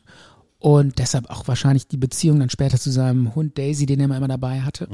Und ähm, er hatte auch eine kleine eine Eisenbahn als Jugendlicher und die hat er mitgenommen. Bis später sogar noch, als er super bekannt war. Das kennt man doch aus den von den Bildern, wenn man so Mooshammer, ich weiß nicht, kannst du dich an die Bilder erinnern? Ja, Seine schon. Wohnung und sein Haus Das jetzt nicht unbedingt. diese Villa, diese barocken Möbel und da stand dann diese Eisenbahn immer im Wohnzimmer. Und was heißt, die hat er mitgenommen? Die hat er mitgenommen, als die, das war die Eisenbahn, die er als Kind hatte, so als Elfjähriger. Aber die hat er jetzt nicht überall hin mitgenommen. Die hat er überall mit mitgenommen, bis ins hohe in Alter. Reise, zu- wenn er auf Reisen war. Nein, aber er hat die Er hat sie behalten. behalten und die stand dann noch später in seinem Okay, Haus, auch okay. als, als er Modezar war. Ja. Und ich will da jetzt auch gar nicht so genau überreden, das, das dauert sonst alles viel zu lange. Genau, aber wie ist, was ist er dann geworden? Ja, dann hat er irgendwann, ist er, äh, war ein flotter Typ, sah gut aus, war irgendwann 20 Jahre alt, ist von zu Hause ausgezogen, super ehrgeizig, fleißig und hat eine Ausbildung gemacht als Verkäufer, ganz normaler Verkäufer in einem Modegeschäft. Ja. Und da hat sich dann irgendwann herausgestellt. Weiß man, was das für ein Geschäft war? So ein Herrenausstatter Ja, ja, oder so sowas ein wie Karstadt? So genau, weiß ich Ja. nicht jetzt welche, aber irgend so, ein, so eine Kaufhauskette oder irgendwas. Und da hat er dann, äh, ist schnell äh, klar geworden, der kann unheimlich gut verkaufen. Der konnte die Leute bezirzen, war ein charmanter Typ, hat die Leute ähm, umlullt und hat immer weiter verkauft. Also ein Top-Verkäufer. Richtiger Starverkäufer. Ja. Die Leute Also- wollten zu ihm. Die wollten bei ihm, also die haben da irgendwann, haben die gemerkt, der kann das so gut und wollten zu ihm und und dann hat er irgendwann den Schritt gewagt und hat gesagt, hey Leute, ich mache das hier so cool, ich mache jetzt meinen eigenen Laden auf. Und dann hat er in der Maximilianstraße Top-Adresse. Top-Adresse, beste Adresse, seinen eigenen Laden eröffnet. Und damals war er schon so ein bisschen bekannt. Und dann hat er das ganz groß aufgezogen. Wann hat er den denn aufgemacht? Weißt du das? Oh, das, das ist jetzt, Also da, 80er da erwischt mich auf dem was? falschen Fuß. Wahrscheinlich in den 80ern, ja. Okay. Denke ich mal. Ja. Äh, weil in den 90ern war er schon wahnsinnig bekannt. Es muss so in den 80ern gewesen sein. Ja.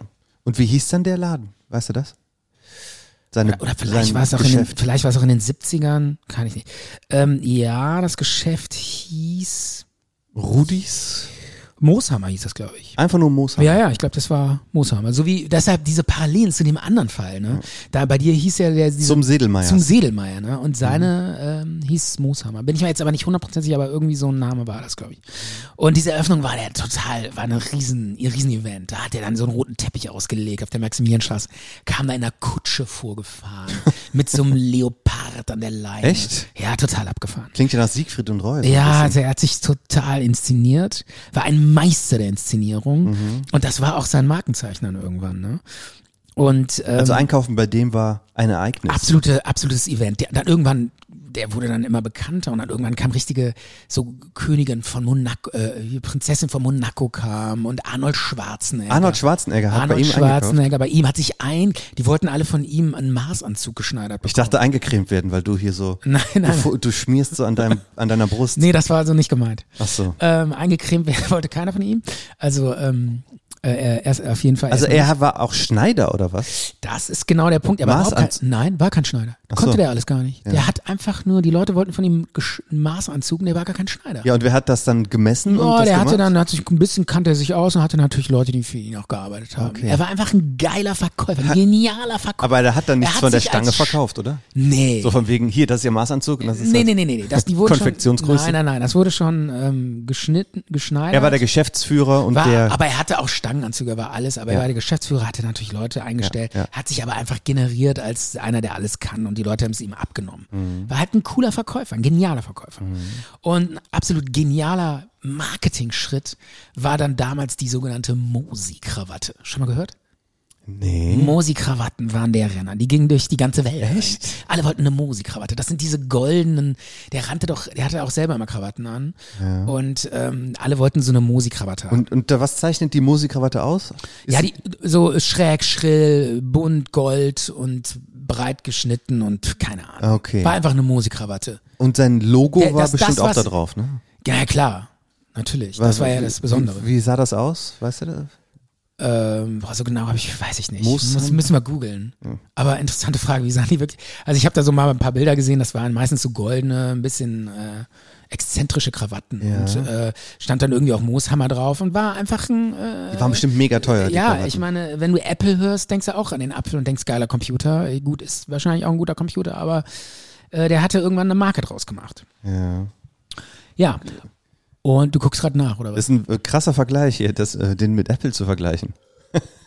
Nein, ich meinte nur die Markenbildung ist vergleichbar. Ach so. so. dieses Markenbildungs äh. Das hatte der einfach gut hingekriegt, so wie andere Unternehmen auch. Und ähm, du guckst gerade nach einer Musikkrawatte, oder? Ich wollte nur wissen, wie das Logo von ihm aussieht oder so. Aber, Stand, glaube ich, einfach nur Mooshammer. ja, okay, ich finde find nichts. Äh, erzähl weiter. Ja, und äh, immer mit dabei Hund Daisy mit Schleife. Schon mal gesehen? ja, natürlich. Das war dieser ähm, Das ist ein Ah, Jetzt fällt mir Yorkshire Terrier. Yorkshire Terrier, genau. So ein kleiner süßer Yorkshire Terrier und hat in oben eine Schleife reingemacht. G äh, äh, gehörte auch zur Markenbildung. Ja. ja. Und, Aber er ähm, mochte ihn auch wirklich sehr. Ne? Absolut. Er war Herz und eine Seele. Er, er, hat, er, er hat ihm sogar ähm, im Testament, ähm, in den, im Testament erwähnt. Okay. Also später dann. Erwähnt. Ja, also er, der Hund begünstigt. hat, der Hund begünstigt. Der Hund sollte was erben. Stefan, erwähnen reicht nicht im Testament. Ja, ne? okay, alles klar, begünstigt. Ja. Auf jeden Fall, ähm, genau. Also aus dem, aus dadurch, also er verkaufte super und ähm, äh, der Laden lief top und aus dem freien Verkäufer wurde irgendwann die Marke Mooshammer und irgendwann hat er sein Geld gar nicht mehr über den Laden verdient, sondern einfach nur noch, dass er Mooshammer ist. Ja. Ne, und so Auftritte, ist, Ja, so ist das ja. Und dann Auftritte, Fernsehen und so und dann äh, bist du einfach, dann gehst du irgendwo hin und kriegst Geld. So ist das ja. so läuft das ja. Und ähm, sein Lebensinhalt war das Geschäft erstmal. Und er war ein sehr guter äh, Geschäftsmann, hat gut verkauft, war aber auch eigentlich ein ziemlich grausamer Chef. Echt? Ja, hat man so, äh, habe ich so, ähm, Hat man so nach- rausgehört. Nach, hat man rausgehört und nachrecherchiert. Es gibt so eine, so eine Aussage von seinem Fahrer, dass er einmal an einem schlechten Tag seinen ganzen, seine ganze Belegschaft einfach rausgeschmissen hat. Ihr seid alle entlassen, weil die irgendwie nicht genug Geld verdient haben. Also ein richtig harter, asozialer Chef auch. Aber gut, passt halt zusammen zu einem guten Geschäftsmann. Ne? Er hat immer gesagt, wer ein guter Geschäftsmann ist, darf kein guter Chef sein. Er muss böse zu den Leuten sein. Er erinnert mich auch ein bisschen an Elon Musk. Ich habe eine Elon Musk-Biografie gelesen, ähnlich, ähnlich. Auch er grausamer Chef teilweise. Wie viele Seiten hast du von der- von der Biografie gelesen? Alles gelesen. Wirklich? Natürlich. Du hast noch nie ein Buch komplett zu Ende gelesen. Natürlich, alles gelesen und äh, auch Elon Musk äh, unheimlich erfolgreich, fliegt mit Raketen zum Mars, äh, jetzt noch nicht, aber bringt, glaube ich, jede bringt, glaube ich, jede Woche eine Rakete in den Weltraum und Satelliten und so, und so ein Unternehmen äh, aufzubauen, da muss er halt auch wahrscheinlich echt ein grausamer Chef sein. Irgendwie die Wirklich. Leute arbeiten alle 70, 80 Stunden und wenn sie irgendwie mal sagen, ähm, ich will Urlaub machen, werden sie direkt entlassen. Aber diese Verehrung von Elon Musk, das finde ich schon, Ich verehre den überhaupt nicht. schon ich finde den so Ja, aber viele verehren ihn. ja, Frank Thelen zum Beispiel, ja, dein Kumpel. Ja, ey. aber ähm, Warum lädst du den eigentlich nicht mal in die Sendung ein? Kann ich aber demnächst mal nachfragen. Aber da, ich weiß, ich weiß jetzt nicht. Da reden wir über Business. Es ist jetzt nicht mal, jemand ist mein Kumpel. Ich habe früher mit dem abgehangen mal eine Zeit lang. Ja, und und äh, ich, ich verfolge halt seinen Karriereweg und äh, be, be, beobachte. Würdest du ihn nicht als Kumpel bezeichnen? Also im Moment, wir haben seit Jahren keinen Kontakt mehr. Ja, okay. das, ist das ein Kumpel? Ja, das- also mit dem du früher abgehangen Ja, hast. damals waren wir Kumpels, doch. Okay. Und äh, ich muss auch sagen, das war echt lustig mit ihm. Ja. Also der war irgendwie ganz witzig. Aber wir Und, können ihm äh, ja mal unsere Gründeridee vorstellen hier live in Äh, aber dieses, dieses Vergöttern von Elon Musk und Vielleicht dieses, will der investieren in ich, Zart und ich finde das, ich finde, der sollte Stefan, das auch mal. wir Bitte? sind doch eine Marke. Vielleicht will er investieren in uns. Kann ich ja mal fragen. Ich schicke äh, jetzt bald mal eine Mail raus und Ja, äh, Konzept brauchen wir nicht. Wir sind was halt heißt eine ihr. Mail? Ich rufe den an, Mann. Ich habe doch die Nummer von ihm. Ich rufe den an und sage, hey, investier mal in Zart und Bitter. Wir brauchen 10.000 Euro. Wir haben 10.000 Euro, ja. Ja. Und dann senden wir jede, jede, äh, jeden Tag eine Folge. Ja, gut. Ja, ich, ich frage auf jeden Fall mal nach. Okay, ähm, wo war ich stehen geblieben? Genau. Er war eine Marke, wie Elon Musk. Er war eine Marke äh, und ein, auch so eine Art Menschenfänger und vor allen Dingen die einfachen Leute liebten ihn, unter anderem auch die, sogar die Obdachlosen liebten ihn. Dazu gleich mehr. okay. Ähm, Warum nicht jetzt? Weil jetzt nochmal wichtig zu dem Fall, äh, was, was ist eigentlich passiert? Ich will jetzt mal in den Fall einsteigen. Ja, bitte. So, äh, 2005, der, der Mooshammer hatte ja einen Fahrer und der äh, fuhr ihn schon seit elf Jahren von A nach B. Mhm. Ja, der hatte diesen Rolls Royce, kennst du ja wahrscheinlich von den Bildern, der hatte so einen total prunkvollen Rolls Royce, damit ist er überall hingefahren. Ich weiß, dass er Rolls-Royce gefahren Genau, hat, aber ich kenne ihn jetzt nicht so von irgendwelchen Bildern, keine Ahnung. Ja, ist auch egal. Er hatte ein prunkvolles Auto, ein Rolls Royce und einen Fahrer, der hat ihn überall hingefahren und irgendwann kam er am 14., was heißt irgendwann, am 14. Januar kam der Fahrer zu ihm morgens ans Haus, wollte ihn abholen. Äh, die Türe stand offen, er ging die Wendeltreppe hoch und dort lag er und um ihn rum geschlungen ein Kabel um den Hals. Er lag da tot. Und in der Ecke, äh, der Einzige, der es hätte sehen können, wäre der Hund Daisy gewesen. Der saß da, völlig verschreckt, der Hund. Aber war natürlich kein Zeuge. Und äh, dann war erstmal die Frage, ja, was ist passiert? Mord, Selbstmord, Unfall, was ist passiert? Konnte man überhaupt noch nicht einschätzen. Selbstmord konnte man doch wahrscheinlich direkt ausschließen, oder? Naja, mit einem Kabel kann man ja auch sich irgendwie umgebracht haben und so, aber Ja, okay. Du hast recht. Ja. Wurde auch relativ Das schnell. sah schon nicht ja, wurde aus. auch relativ Ja, schnell ja. ausgeschlossen. Das konnte man dann relativ schnell ausschließen. Und äh, ja, was man rausbekommen hatte, war erstmal, was offensichtlich war, der war vorher abends noch essen in einem Restaurant. Äh, weiß man sogar, er hat irgendwie, das Restaurant hieß irgendwie Villa Romana, war ja irgendwie sein Stammrestaurant. Okay. Hat Baby Steinbutt mit Creme Karamell gegessen, habe ich mir hier aufgeschrieben. Vielleicht ist jetzt nicht wichtig für den Fall, aber ich dachte, äh, da- Fisch so mit Karamellsoße? ja, Baby Steinbutt mit Creme Karamell. So erfahren wir mal, was äh, Mooshammer gegessen hat. Auch Das möchte ich aber nicht nach, Seine, letzte, nachessen. seine Henkersmahlzeit. das quasi. möchte ich aber nicht nachessen. Oh, hört sich ja lecker an. Hm? Naja. Und äh, ja, dann ist er nach Hause gefahren und ähm, mehr weiß man nicht. Ende.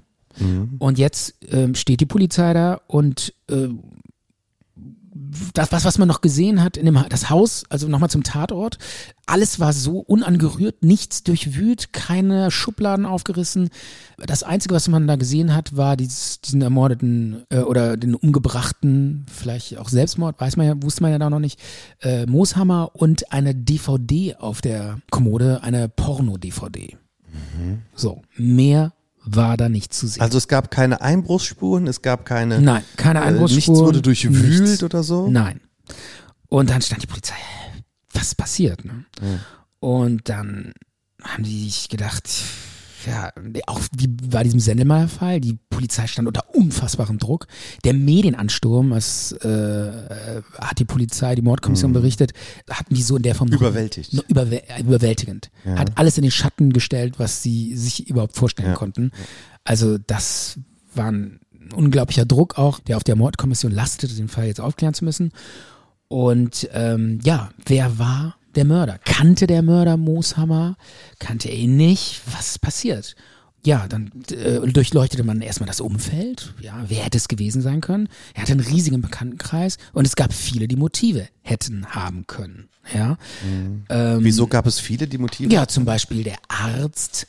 Ja, der hatte jetzt vielleicht nicht Motiv, aber er hätte in Frage kommen können. Der Hausarzt, der kam jeden Morgen, der kam auch an diesem Morgen dahin, Jeden Morgen. jeden Morgen und um Mooshammer eine sogenannte Vitaminspritzel zu geben.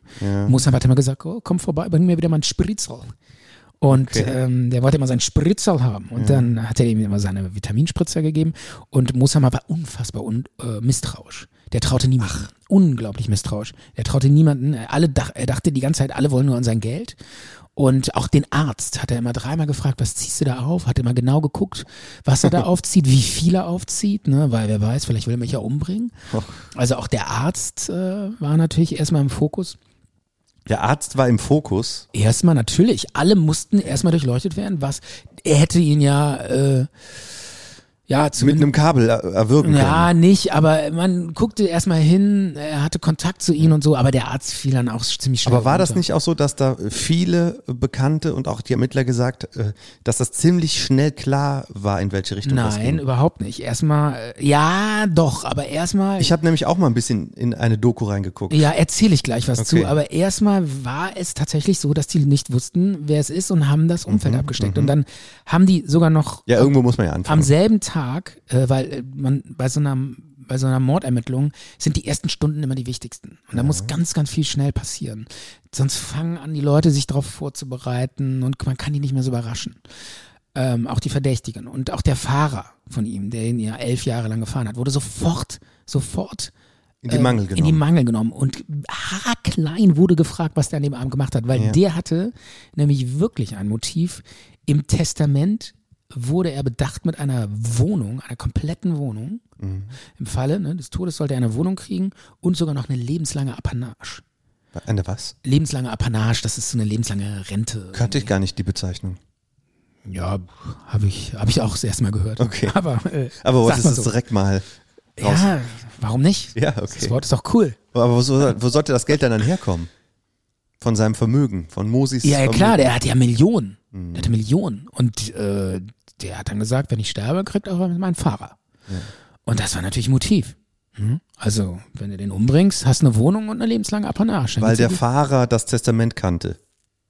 der oder Fahrer wusste das, dass der das äh, kriegt. Der wusste das im Testament so. Äh, das hat der Mohammed ihm auch gesagt. Aber das ist, aber er ist auch so misstrauisch und so vorsichtig. Warum erzählt er dann, was in seinem Testament drin steht? Das liegt ja auch nicht irgendwo Okay, im da will ich Küchentisch mir, rum. okay, Moment, da will ich, ich weiß jetzt nicht ganz genau, ob er das ihm erzählt hat. Aber es war so. Ja, wenn das im Testament drin steht, dann könnte, dann hat man auf jeden Fall schon mal Äh, ein Ich Motiv. kann mir vorstellen, dass Mosheimer ihm das mal irgendwann gesagt hat. Wenn nicht, auch egal. Es ist so. Allein der Fakt, dass das in dem Testament in, steht. Allein, dass es ne? in dem Testament steht. Dass, äh, ob er es jetzt ihm gesagt hat oder nicht, das ist doch egal für die, egal für die Polizei. Die Ja. Mhm. sieht erstmal, der steht im Testament und hat ein Motiv. Hätte eins haben können. Ja. Wenn er es Ja. gewusst hätte. Ja. Also Das- das ist doch schon mal für eine Polizei ein Motiv. Ja, sicher. So. Das klingt aber anders. Okay. jetzt, ja, okay. ne? Dann, okay. Es ist auf jeden Fall ein Motiv. Und er wurde komplett auseinandergenommen und die Polizei hatte auch schnell ein Bauchgefühl, nee, ich glaube, der ist es nicht. Mhm. Dann sind die weitergegangen in die Obdachlosenszene. Ja, und da muss ich jetzt auch nochmal was zu erzählen, das ist wichtig. Mhm. Mooshammer, sein Vater ist ja am Ende Obdachloser Mhm. geworden. Und er hatte da einen absoluten, der hatte da dieses Gefühl, er muss diesen Menschen helfen, weil er auch selber das so schlimm erlebt hatte und auch so nah dran war an der Obdachlosigkeit. Und er hat also sich wahnsinnig engagiert für eine Obdachlosenorganisation, auch für so eine Zeitung, die BIS hieß und hatte ein Herz für Obdachlose, hat denen Geschenke gegeben an Weihnachten, ist da mit drei Lieferwagen hingefahren, hat unter der Brücke denen Geschenke gegeben, hat irgendwann mal auf so einer Veranstaltung auch allen Verkäufern von dieser Biss-Zeitung 1000 Euro geschenkt und also der hat sich unglaublich spendabel gezeigt den Obdachlosen und es hatte auch keine Berührungsängste. Der ist da einfach hingegangen, hat, die, hat sich da hingestellt und mit denen geredet. Und für die war der Mooshammer ein Star. Das war, für die war das ein Heiliger. Und Heiliger. naja, aber es ist schon was Die Besonderes. fanden die ganz toll. Natürlich, weil so ein Promi, der so viel Geld hat, äh, sich so für die interessiert. Das Ja. ist doch was toll. Wer macht das denn so in der Form? Das war schon wirklich was Ein Einzigartiges. Mhm. Und dann hatte man natürlich überlegt, naja, vielleicht ist es einer aus der Obdachlosenszene. Und auch da hat man dann rumgeschaut und rumgeschnüffelt und irgendwie kam man da auch zu keinem Ergebnis. So, dann hat man angefangen, die Telefone zu durchforsten, also die Telefonanrufe. Das konnte man ja alles nachverfolgen. Und da ähm, hat man dann irgendwann ziemlich schnell äh, rausbekommen über einen, zu dem er zuletzt Kontakt hatte.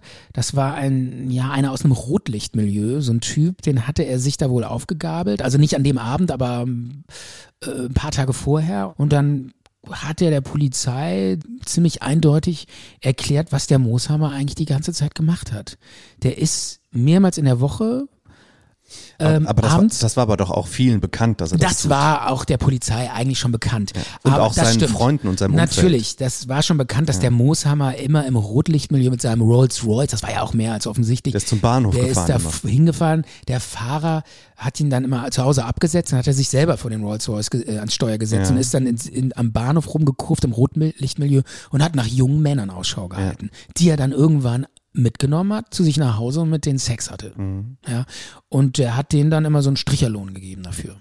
So 150. Was heißt ein Stricherlohn? Ja, 150 Euro oder Er hat so. sie bezahlt. Hat sie bezahlt. Ja, nennt, nennt man so. Stricherlohn habe ich jetzt Ja? so, habe ich so gehört. Also habe ich, ich, hab ich so gelesen. Weiß ich nicht. Okay. Hat ihnen einen Lohn gezahlt. Ja. Vielleicht sagt man das heutzutage nicht mehr so. Ist vielleicht ein bisschen despektierlich, oder? Keine Ahnung. Weiß ich auch nicht. Die werden wohl keinen Arbeitsvertrag äh, ausgefüllt haben. Ja, gut, aber es ist, es ist ja, es ist ein Vertrag. Ein mündlicher Vertrag oder was? Eine Übereinkunft. Nein, Verträge müssen nicht schriftlich sein. Verträge können auch mündlich Ja, sein. deswegen habe ich ja gesagt, ein mündlicher Vertrag. Genau, ein mündlicher Vertrag. Ist ein Vertrag. Du, ich gib mir, gib mir Sex, ich gib dir Geld. Das ist ein Vertrag. Ja. Und ist dann da immer rumgefahren und seine Masche war immer zu fragen, ja, wo ist denn, wo geht's denn hier und da lang? Und die so, ja, haben das dann so versucht zu erklären. So. Und dann hat er gesagt, ja, ich hab das nicht verstanden, setz dich doch mal rein und zeig mir das. Und die hatten Okay, ja auch das wussten die schon ja, dann, dass das so. Genau. Hey, und der fuhr mit einem Rolls Royce. Wenn er das mehrmals die Woche macht, dann sieht doch schon jeder von 500 Meter Entfernung, dass da der Mooshammer wiederkommt. ja, natürlich. Und dass er dann wieder fragt, Entschuldigung, wie geht's denn hier in die äh, Leopoldstraße oder so? Ja, ich steig ein, dann kann ich ja, manche zeigen. kannten den ja noch nicht. Die haben dann, die haben nur so erfahren, ja, da ist so einer, der fährt immer rum. Und, Ja. Aber ähm, das sind auch Details, die sind egal jetzt für den Fall. Wichtig Mhm. ist, dass der immer in diesem äh, Rotlichtmilieu rumfuhr und nach jungen Männern Ausschau Ja. halte, äh, äh, hielt. Mhm. Und der Fahrer, der wusste das nicht. Ja, Ja, der also, hatte oder, oder der wusste es ne? lange nicht. Äh, Ich glaube, zu der Zeit, als es dann der Mord passiert ist, wusste er es schon. Okay. Aber als er Aber das- jahrelang wusste er es Jahrelang nicht. wusste er es nicht. Und die haben einen unfassbaren Sicherheitsaufwand betrieben. Der hatte ja auch Bodyguards. Die haben den von allem ferngehalten. Der war ja ohne Ende misstrauisch. Ja, äh, äh, und dann haben die diesen wahnsinnigen Sicherheitsapparat aufgebaut. Nur plötzlich, als dann irgendwie Abend war und alle nach Hause gefahren sind, setzt sie sich ans Steuer und fährt durchs Rot Rotlichtmilieu alleine und nimmt Stricher mit nach Hause. Und dann hat auch irgendwann mal der Bodyguard, das von ihm angesprochen hat, gesagt, Mooshammer, das, das geht nicht. Wir, wir, Das widerspricht das, vollkommen widerspr dem. das ist völlig widersprüchlich. Ja, Ja, wir, wir machen hier einen riesen Sicherheitsaufwand. Wir halten alle Menschen von ihr fern. Äh, es gab wohl auch schon vorher mal so weil er das ja auch will. es gab wohl auch vorher schon mal so einen Zwischenfall, wo er äh, fast mit einem Butterfly-Messer angegriffen wurde. Ja, ja, gab's vorher schon, da hatte der Bodyguard den vorher ausgeschaltet. Also es war auch gefährlich. Und Was es- heißt ausgeschaltet? Also er konnte ihn er, er, davon konnte, er hat gesehen, dass er da in der Tasche rumfummelte und hat den dann ausge äh, Aber diese. Bodyguards, die machen das ja nicht, weil er irgendwie ähm, der Präsident von Frankreich ist oder so oder der Oberbürgermeister von München, sondern weil er das wollte. Er war be bekannt und wohlhabend und er wollte sich geschützt wissen. Ja. Ja. Und er war auch total paranoid so ein bisschen. Also absolut misstrauisch und dachte, alle wollen an sein Geld. Und deswegen dieses Gegensätzliche, dass der dann, Ja, und dann hat, er- haben sie gesagt, wieso, das kannst du nicht machen. Und dann meinte er so, nee, also das ist jetzt mein Privatleben. Also ein bisschen Privatleben will ich auch noch haben. Es ist halt, ne, wenn es um Sex geht, dann denken, halt, denken vielleicht Leute nicht mehr ganz normal. Er wollte es halt tun. Genau, es war halt, ne, wenn es dann um Sex geht, dann äh, kommt halt die, das logische Denken nicht mehr so ganz klar äh, zusammen. Ja, so war es in dem Fall. Und Aber ähm, was gut. heißt, was heißt logisches Denken? Als wäre es äh, ja, ein weil es einfach, Verbrechen, wie, nein, Sex aber wie kann man denn so misstrauisch sein? Und äh, wirklich, äh, er hat teilweise auch gesagt, äh, guck, äh, guck mal, ob einer hinter uns fährt. Zu seinem Fahrer. Ja. Guck mal in den Rückspiegel, sowas. Und dann fährt er an äh, einmal die Woche mindestens äh, in, ins Rotlichtmilieu, schnappt, äh, gabelt irgendwelche jungen Männer auf, die er gar nicht kennt. Ja. Ja, und die offensichtlich auch nicht viel Geld haben. Und er hat viel Geld. Also Klar, als er in seinem Umfeld, zum Beispiel sein, sein Freund oder seine Familie oder Leute, die, die das wissen, da würde man sich ja dann zu Recht Sorgen machen und sagen, hier, du bist den ganzen Tag über so vorsichtig und denkst, es will dir jemand was. Wie kannst du denn da nachts äh, so unvorsichtig sein, ähm, nach deinen Maßstäben? Äh, mach das doch, wenn du das möchtest, irgendwie anders. Äh, du kannst äh, dir, keine Ahnung, einen Freundeskreis aufbauen ähm, oder einen Affärenkreis aufbauen. Der, äh, der, der Mooshammer, der hätte doch bestimmt keine Probleme gehabt, ähm, Ja. Männer kennenzulernen. Das verstehe ich eben auch nicht, Ja. dass es da vielleicht irgendwie sichere Wege gegeben Ja. hätte, als jetzt im Rotlicht. Aber er wollte genau das. rumzufischen. Ja, das hat ihn halt äh, interessiert und er hatte auch eine ganz bestimmte Vorstellung von Typen. Er, er interessierte sich für orientalisch aussehende Männer. Mhm. Also er, er oftmals hat man ihn auch äh, in der Nähe von Asylbewerberheimen gesehen. Mhm. Ja. Und ähm, ja, und die suchte er halt in diesen jetzt, Nächten. Aber wir wollen jetzt nicht sagen, dass äh, das Rotlichtmilieu prinzipiell ein, ähm, ein gefährlicher Ort ist, oder? Ähm, nee, nicht Aber vielleicht für Rudolf Nee, Mooshammer als nein, sehr bekannt. nein, wir wollen jetzt nicht äh, irgendwie Leuten, die im Rotlichtmilieu unterstellen, dass das alles Gewaltverbrecher sind, auf keinen Fall. Aber, naja, also wenn du, sagen wir mal, offensichtlich auch zeigst, dass du sehr, sehr, sehr viel Geld hast und auf der anderen Seite stehen Leute, die wahrscheinlich eher sehr, sehr wenig Geld haben. Na, ich sag mal, das ist ein Spannungsverhältnis, wo man vielleicht eher ein Verbrechen, sagen wir mal, ähm, vermuten könnte, als jetzt woanders. Aber es geht ja auch um die Ansprüche, die er da an sich selber hatte. Dieses Sicherheits- und äh, Paranoide, das passt halt einfach nicht dazu. Es passte dann, alles hin und vorne nicht zusammen. Aber er hat es gemacht und dann hat dieser Zeuge auch ausgesagt, ja, das war dann wichtig für den Fall. Was für ein Zeuge jetzt? Ähm, die die, ähm, Polizei, die hatte ja dann äh, auch äh, Telefonhinweise entgegengenommen. ja, ja. Und da haben dann Leute sich gemeldet. Äh, Im Übrigen, die meisten Anrufe, das waren irgendwelche, wie, wie geht's dem Hund und kann man den Hund adoptieren? Aber es waren einfach hunderte von Anrufen. Aber es kamen auch ein paar wichtige Anrufe und einer davon war halt, dass äh, er gese- an einer, ein Mann aus dem Rotlichtmilieu, der gesehen hat, dass in, an dem Abend, wo er ermordet wurde, ein Mann mit weißer Mütze in seinen Rolls Royce eingestiegen ist. Das war schon mal ein wichtiger Hinweis. Und äh, dieser eine Zeuge, den die da ausfindig gemacht hatten, der ähm, auch schon mit Mooshammer mal nach Hause gegangen ist, der hat den dann haarklein erklärt, äh, was auf was für Männer er steht und wie er vorgeht in diesen in diesen Nächten.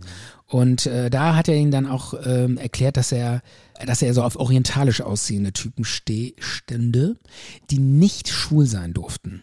Also er hat orientalisch aussehende Typen sich immer gesucht, die heterosexuell sein mussten. Sein sollten. Sein, sein sollten. Das war seine Vorliebe. Weil äh, die, die Männer, die er da am Bahnhof angesprochen hat, das waren doch eindeutig äh, Ja, das kann sein, aber er hatte immer Ausschau gehalten, das war seine Vorliebe, heterosexuelle, orientalisch aussehende Männer. Und äh, ja, so hat er das beschrieben. Und wir kommen ja gleich nochmal zu dem Tatort. Da lag ja auch ein, äh, eine Porno-DVD. Die Porno-DVD war übrigens eine heterosexuelle Porno-DVD. Für Heterosexuelle. Das spielt ja gleich alles nochmal eine Rolle. So, und dann äh, wusste man aber immer noch nicht, was passiert ist. Wer war der Mörder? Ähm, aber man hatte schon endlich eine Spur. Es ist ein Mann ins Auto gestiegen mit weißer Mütze. Dann kam die Rechtsmedizin ins Spiel und da wurde dann die DNA an dem Kabel untersucht. Ja. Und die DNA hat auch ein Ergebnis ausgespuckt. Also DNA-Spuren ähm, konnten die festmachen an dem Kabel.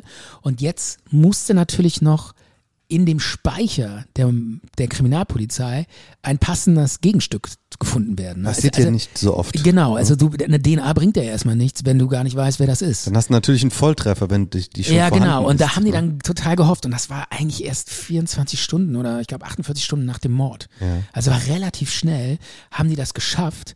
Und Die hatten äh, einen Treffer? tatsächlich haben die einen Treffer gehabt. Das ist ja ein riesen Glück für Ermittler. Absolut. Ne? Die, die, Besser geht's die, nicht. die Mordkommission hat gejubelt. Bingo. ja. Bingo.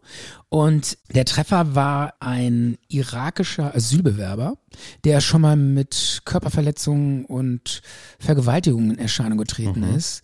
Zwar nicht verurteilt wurde, aber im Laufe der Ermittlungen. Ähm, Nicht verurteilt? Nein, der also war nur angeklagt und wurde dann aber nicht verurteilt, weil nicht genug Beweise vorlagen. Okay. Ist auch nicht wichtig für den Fall, aber er ist schon mal in Erscheinung getreten und im Falle dieser, dieser damaligen Ermittlungen hatte er eine DNA-Probe abgegeben. Ja. Und damit hatten die den dann diesen Treffer. Und äh, es ist ein 25 Jahre alter irakischer Asylbewerber gewesen. Und er wohnte auch in München. Und die Polizei hat sofort dies, das SEK losgeschickt zu der Wohnung, ist da rein und hat sich den geschnappt. Und der war da, zwei Tage später Der saß da. verhaftet. Der saß da, verhaftet, zack. Sah total anders aus, hatte sich die Haare rasiert. Das Oft- heißt, sah total anders Ja, aus. also Als äh, beschrieben von anderen ja, also als die Bilder, auch in der Datei und so. Ja, okay. Äh, der hatte sich die Haare irgendwie rasiert und ähm, den Bart oder so und wollte halt irgendwie, hatte gehofft, so man erkennt ihn dann nicht. Also ich sag mal jetzt nicht, wahrscheinlich nicht die hellste Kerze, weil äh, und auch die Mütze zerschnitten im Papierkorb. Also wo ich mir auch denke, kann man die dann nicht wenigstens irgendwo äh, in den Wald werfen? Aber gut, äh, also auch ein wichtiges Beweismittel. Dann die die DNA. Ja, alles passte, alles passte. Die haben den sofort mit nach Hause, äh, mit äh, zur Polizei genommen und natürlich direkt verhört. Und dann haben die den auseinandergenommen und er hat erstmal gesagt, nö, nö, war ich nicht, war ich nicht. Und das, die Ermittlungen hingen an, einem- an einem seidenen Faden, weil die DNA-Proben waren ohne richterlichen Sch- Beschluss äh, genommen worden. Das Beim hieß, ersten Mal. Genau, das hieße, so genau weiß ich jetzt nicht, aber juristisch wären diese Proben nicht verwertbar gewesen. Das heißt, nur anhand der äh, DNA-Proben hätte er die Tat geleugnet, hätten die den wahrscheinlich nicht verurteilen können. Das heißt, die brauchten ein Geständnis. Hätten die das nicht bekommen, hätten die wahrscheinlich diesen Oder noch irgendwelche anderen. ja, oder Beweise. noch, genau, aber es wäre es wäre schwierig geworden. Schwierig, Schwierig ja, geworden. Die brauchten das Geständnis. Und Gott sei Dank ist er irgendwann eingebrochen und hat dann irgendwann weinend in, im Arm des Polizeikommissars Ja, gelegen. das Gott, war dann der gleiche wie beim Fall Sedelmeier. wie, wie, wie, was meinst du jetzt mit dieser Fall Seelmeier? Der gleiche Ermittler. Genau, das war dann derselbe Ermittler, ja. Ja.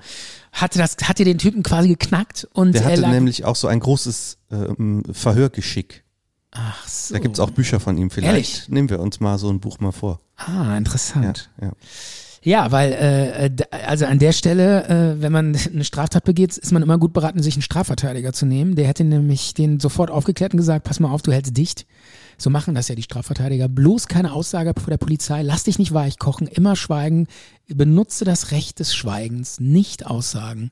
Du darfst vor der, bei der Polizei schweigen. Ähm, sonst reitest du dich rein und dann daraus kommst du dann, da könnte ich die Strafverteidiger nicht mehr rausholen. Also ein guter Strafverteidiger, Strafverteidiger hätte den wahrscheinlich da noch rausbekommen. Nur mal so am Rande. Ich habe ja Ja. Jura studiert und habe lange auch. Klingt aber jetzt nicht so überzeugend, so dass das eine tolle Sache ist. Nein, natürlich nicht. Aber als Strafverteidiger ist das dein, äh, dein Job. Ne, es ist jetzt natürlich für uns Mosam und den Fall und für uns ist das natürlich alles besser, wenn der Fall aufgeklärt wird, klar. Aber nur so am Rande. Auf jeden Fall, der hat eingeknickt und hat erzählt, ja, er hatte Spielschulden, der war irgendwie spielsüchtig, war in der, an dem Abend vorher noch in einem Spielladen, in so einer Spielbude und hat da an einem Automaten 3000 Euro oder 2000 Euro verzockt. Und der wäre dann irgendwie vorgefahren, der Mooshammer. Er hätte ihn angesprochen, hätte gesagt, ja, ähm, kommst du mit? Und da hat er sich gedacht, ach, den kennt man doch. Der ist doch Nicht unbedingt, ähm, aber er hätte gesagt, du kriegst 2000 Euro, wenn du mitkommst. Mhm. Und ja, 2000 Euro ist eine Menge und es sei dann mitgekommen. Mhm. Das ähm, sagen aber Freunde, das ist un unglaubwürdig. Mooshammer hätte nie mehr als 150 Euro angeboten. ist aber auch, ich denke, der wäre so großzügig. Ja, aber 150 Euro, Ist das weiß ist ich, nicht besonders großzügig jetzt. ja, weiß ich nicht. Für eine sexuelle Dienstleistung ich kenne kenn mich ehrlich gesagt nicht aus mit Preisen. wenn der so der reich ist, finde ich das eher knauserig. Ja, weiß ich nicht, aber anscheinend äh, hat er da immer Leute bekommen. Ja. Also offensichtlich war das genug. Ja, das kann ich mir vorstellen, dass das genug ist, aber ich finde es trotzdem knauserig. Knauserig, okay. Aber Fakt ist, der Angeklagte hat ge behauptet, er hätte ihm 2000 ge geboten. Mhm. Und die hätte er dann nicht zahlen wollen, als er ihn dann mitgenommen hat. Ach so, er wollte das so ein bisschen abschwächen. Ja, und dann Schuld. wollte er, und dann hätte es einen Streit gegeben, dann hätten, äh, hätten sie sich irgendwie äh, ge geprügelt und mit Mhm. dem Kabel geschlagen und in diesem Kampf hätte er ihn dann erstickt. Also zu, äh, erwürgt. Mhm. Und äh, das ist natürlich für die Verurteilung wesentlich, weil in einem Kampf begehst du ja keinen Mord mehr. Dann bist du ja sofort bei Tötungsdelikt. Und das ist natürlich wesentlich schwächer. Der wollte so in bestraft. Richtung Notwehr gehen, ne? Nee, Notwehr nicht, aber äh, ein Tötungsdelikt oder meinetwegen eine Körperverletzung sogar mit Todesfolge, da kriegst du ja nur ein paar Jahre und nicht lebenslänglich. Und da wollte er natürlich hin. Aber die Richter haben ihm nicht geglaubt, die Polizei hat ihm nicht geglaubt. Also erstmal war es, diese 2000 Euro war unüblich, das hat nicht gepasst. Äh, diese, diese ganze Kampf, dieser ganze Kampf, den er geschildert hat, konnte in keinster Weise belegt werden. Sah überhaupt nicht nach es Kampf alles aus, ne? war, die ganze Wohnung sah picobello aus. Nicht ein Figürchen da von diesem Barockfigürchen ist umgekippt. Und äh, auch die Gerichtsmedizin hatte äh, eher festgestellt, dass der wohl von hinten überrascht wurde und direkt zugezogen wurde. Also so wie er behauptet, ja, das war so halb von vorne und so, das hat alles überhaupt nicht gepasst. Und äh, damit bist du dann natürlich direkt beim Mordmerkmal heimtückisch, weil ja, wenn du ihn überraschend umbringst, ist man schnell bei Heimtücke oder zumindest auch bei Raub, äh, um einen Raub zu ermöglichen und aus Habgier. Und dann hast du ganz schnell die Mordmerkmale, ähm, wo du dann einfach nicht mehr bei. Aber was hat das jetzt mit Raub zu tun? Hat der da was ge hat er da was gestohlen? Ja, wenn man zum Ermöglichen eines Raubes tötet, ist so. das ein Mordmerkmal. Ja, ja. Also äh, das sind dann so juristische Finessen, da will ich jetzt gar nicht drauf eingehen. Es waren genug Mordmerkmale erfüllt worden. Die haben ihn dann, äh, die Verteidigung, die hat noch irgendwie gesagt, Mot Mooshammer sei nicht arg und wehrlos gewesen. Das ist ja nochmal so ein Mordmerkmal, weil der Täter, also Herrisch A, so hieß der, äh, beim Durchwühlen der Schubladen ertappt worden wäre. Und dann ist das schon kein, ne, also kein, keine Arglist mehr. Aber das hat alles nicht hingehauen. Äh, die Richter haben den verknackt und haben gesagt, der hat den mit Mordmerkmalen ähm, äh, von hinten überrascht, ohne, er hatte keine Chance, der ist direkt gestorben. Ja, und so kam es dann auch. Er wurde verurteilt wegen Mordes, lebenslange Freiheitsstrafe plus besondere Schwere der Schuld auch. Hieße, er kommt nie wieder frei. Naja, was haben wir eben drüber gesprochen, was nie wieder frei heißt? Genau. Eine, eine, ich glaube, das nennt sich eine ähm, Überprüfung der Haft ist frühestens nach 15 Jahren möglich oder sowas. Ja. Und dann wird geguckt, wie ist die Sozialprognose und etc. Ja, das war ja zwei, ich meine 2005 war das. Ja. Das heißt, er sitzt jetzt auch schon über 15 Jahre. Weiß man denn, ob er noch sitzt? Ja, er sitzt noch und er wird wohl 2023 entlassen. Mhm. Und was dann mit ihm passiert, weiß man nicht. Äh, eventuell wird er dann wieder abgeschoben Ja. oder ähm, er bleibt hier. Es ist alles noch unklar, aber ich habe gelesen, dass er jetzt freikommen wird demnächst. Okay. Und was vielleicht auch noch das wird bestimmt dann in der Presse stehen. das kann ich mir auch nochmal vorstellen, dass der Fall dann nochmal so ein bisschen hochkocht. Und was vielleicht noch interessant ist, sein ganzes Vermögen ging halt, ähm, also das meiste Vermögen ging eine, an eine Obdachlosenstiftung und an die Hündin Daisy. Die hat das geerbt. Die hat auch das Wohnrecht in der Villa geerbt. Also die hat noch, glaube ich, ein paar Jahre gelebt in dieser Villa und um die hat sich der Fahrer gekümmert.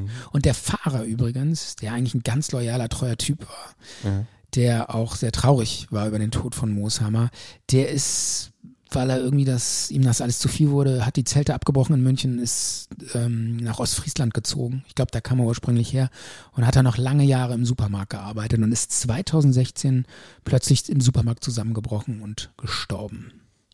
Oh, ja. Aber er hatte doch auch was geerbt. So ein, äh, Genau, ein eine Haus Wohnung und, ein- eine Apanage. Warum musste er dann in einem Supermarkt arbeiten? Ja, selbst wenn du, also wenn du eine Wohnung erbst, hörst du dann auf zu arbeiten? Und wenn ich eine Rente bekomme, ja, dann werde ich bestimmt nicht im Supermarkt arbeiten. Vielleicht äh, wollte er trotzdem noch ein bisschen weiterarbeiten. Okay. Ganzen Tag zu Hause rumsetzen, sitzen ist vielleicht langweilig. Ja, aber da wird mir Außer was man, anderes. außer wenn man vielleicht einen Podcast machen will. Ja. Aber da, auf die Idee ist er vielleicht nicht aber da wird mir trotzdem was anderes einfallen, Was denn? als im, im Supermarkt zu arbeiten. Das stimmt, aber so ist es halt. Das ist wirklich, das habe ich wirklich nachgelesen. Okay. Das ist jetzt kein, das ist jetzt wirklich. Ich hab habe auch- alles nachgelesen, nur damit das jetzt nicht. Ich habe auch ähm, gehört, also das war ein Stromkabel, mit dem er umgebracht wurde. Ja. Ich glaube von einer Lampe kann das sein. Ähm, so habe ich es jedenfalls in Ja, Erinnerung. nee, es war glaube ich ein Telefonkabel. Ein Telefonkabel. Also doch kein, 2005 ein Telefonkabel passt, oder? Ja, es kann ja ein Telefonkabel Weil heute ja, gibt's keine Telefonkabel mehr. ja, es kann aber auch ein Stromkabel von einem Telefon sein. Ja, ja, klar. Das kann, ich glaube, ja, das kann natürlich auch sein. Ist aber auch jetzt nicht so wichtig, oder? Ja, aber was, äh, was ich bemerkenswert finde, was dann auch die Brutalität widerspiegelt, das Kabel ist gerissen beim ähm, bei Ja. dem Mord. Ja, stimmt. Das, das muss ja eine. Stimmt. Auch das war noch wichtig für das Urteil, weil er ja gesagt hat, ja, wir hätten uns, ähm, wir hätten so gekämpft. Und das war irgendwie auch noch für die, für, die, für die Begründung, dass es nicht ein Kampf war, weil er so viel Kraft da aufwenden musste oder sowas. Das, also das Gericht hat da mehr oder weniger festgestellt, der ist heimlich von hinten gekommen, hat sich wohl dieses Kabel in der Wohnung äh, irgendwie gesucht und äh, hat ihn dann einfach äh, völlig überraschend von hinten erwürgt. Und so ist es wahrscheinlich auch gewesen. Ja, also das hat er wirklich nicht verdient. Also ähm, ein harmloser Also Mann, der, der, der, ja. der, der Mörder, der hat ähm, auch nochmal mehrmals in dem Prozess gesagt, wie leid es ihm tut, dass er dass er einfach es nicht ertragen konnte, dass Leute so viel Geld haben und er so wenig und diese Ungerechtigkeit und er hatte diese Spielschulden und und hat dann einfach einen Kurzschluss gehabt, weil er einfach auch Geld haben wollte und hat sich mehrmals entschuldigt, dass es ihm leid tut Naja. und ja, das es tut mir leid, ich konnte es einfach nicht er ertragen, wie schön er wohnt. Ja, er hatte diese Spielschulden und hat in einem Restaurant, in einem Imbiss gearbeitet für sieben Euro die Stunde. Und äh, ich glaube, der kam einfach nicht klar mit diesem ganzen Geld und diesem Reichtum und dachte, er muss jetzt was davon haben und hat ihn dann einfach umgebracht. Ähm, aber gut, das hat ihn jetzt nicht geschützt, irgendwie weniger Strafe zu kriegen. Ja. Aber das, so hat er das nochmal alles begründet. Er hat geweint irgendwie, meinte, es täte ihm leid, aber tja. Ja, Stefan, das war auch ein, eine tragische Geschichte, die Deutschland da auch voll bewegt hat. Ähm, das war, war das im Januar? Das, äh, War im Januar 2005. Okay, ja. Also ist jetzt auch schon, ja, 16 Jahre her. ja, man denkt auch gar nicht, die, wie, wie viel Zeit dann so vergeht. Ähm, und wenn man dann einfach mal überlegt, hey, das war bevor Deutschland diese Weltmeisterschaft zu Hause hatte. Ja, ne? Stimmt. Und das ist ja dann schon so lange her. Was meinst du, der hätte ja da auch in München bestimmt in der Allianz Arena äh, ein Spiel geguckt. Das hätten wir Sicherlich. bestimmt auch im Fernsehen ja, gesehen. ich meine, der ist ne? auch mit erst mit 64, also noch ähm, relativ jung gestorben. 64 ist ja noch kein Alter, ne? Ja. Der hätte sicherlich noch ein paar Jahre gelebt. 10, 20 Ja, Jahre. vielleicht jetzt sogar auch noch. Ne? Ja. 15 Jahre drauf, dann wäre er 80.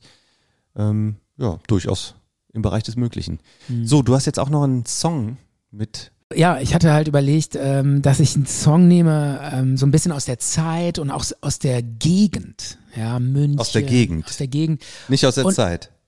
Aus der Zeit jetzt nicht unbedingt, das stimmt. Das war noch ein bisschen vorher. Aber aus der Gegend und das auch vielleicht thematisch ein bisschen damit zu tun hat. Und dann dachte ich halt. So ein Münchner Kultsong. Ja, und ich dachte an die Spider-Murphy-Gang Sperrbezirk. Ist ja so, geht ja so ein bisschen in die Richtung, aber Sperrbezirk finde ich hat so einen langweiligen Blues-Song mit Tonika, Subdominante und Dominante. Aber Also du, hast doch Sperrbezirk. Deshalb, nein, und deshalb spiele ich jetzt von der Spider-Murphy-Gang, auch von denen, aber einen guten Song von denen. Und der heißt, Wie heißt er denn? äh, der heißt, ich wollte schon Roxanne sagen. You don't have to put on the red light, sondern ähm, Also Sting featuring Spider-Man. äh, sowas ähnliches ging auch, auch um äh, Prostituierte. Ja. Skandal im Sperrbezirk. Das ist der Song. Ach so, äh, sorry, ähm, ich bringe alles durcheinander. Ja. Nochmal neu. Äh, genau, ich hatte jetzt auch darüber nachgedacht, einen Song so ein bisschen. Nee, das lassen wir schon drin, Nein. weil diese, diese Suche nach diesem Song. Findest du Ja, gut oder find was? ich nicht schlecht. Dass wir so total verpeilt die Songs. Du bist total nee, Ich verpeilt. dachte, äh, es gibt doch diesen anderen Song von Spider-Murphy, den finde ich total bescheuert. Du wolltest zuerst Schickeria. Schickeria, genau, weil doch Moos Hammer in der Schickeria abgehangen hat. Aber ich finde den Song so langweilig, weil das einfach Ja. nur ein Blues ist. Und deshalb nehme ich einen anderen Song von äh, Spider-Murphy Gang, der natürlich auch mit einem Rotlichtviertel zu tun hat. Ja. Und der heißt Sperrbezirk. Und jetzt ab geht's. Okay. Und draußen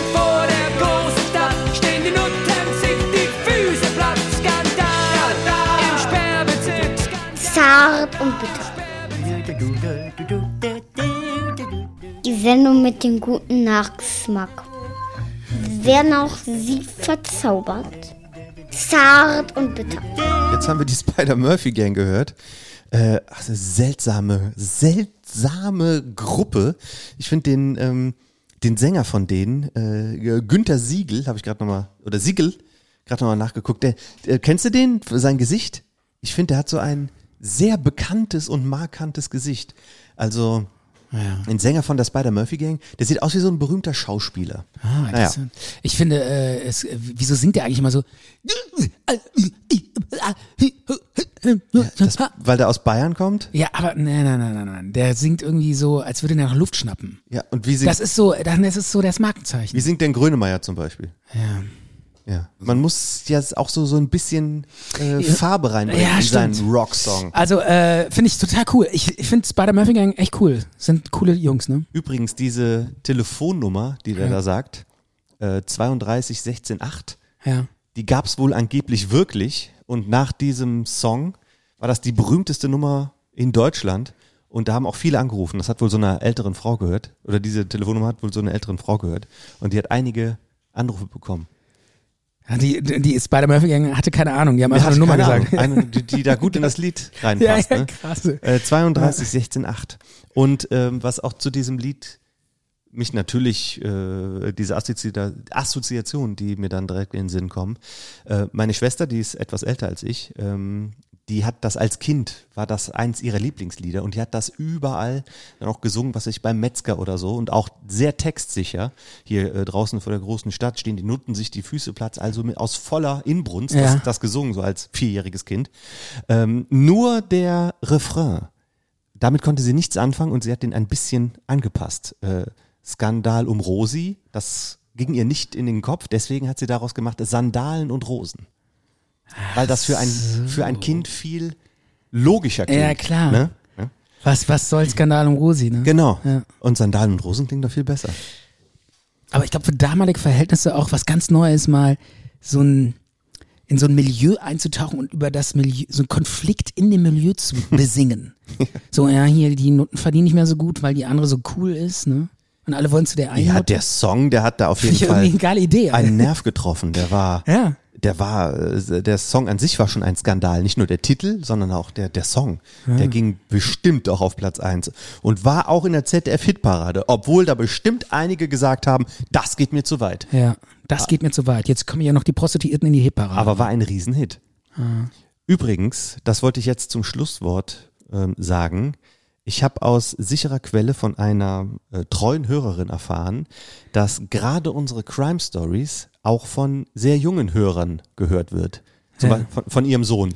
Sie hat berichtet, dass ihr Sohn die Crime Stories gerne hört und er ist, ich weiß nicht, wie alt er ist, ich sag mal maximal zwölf. Ne?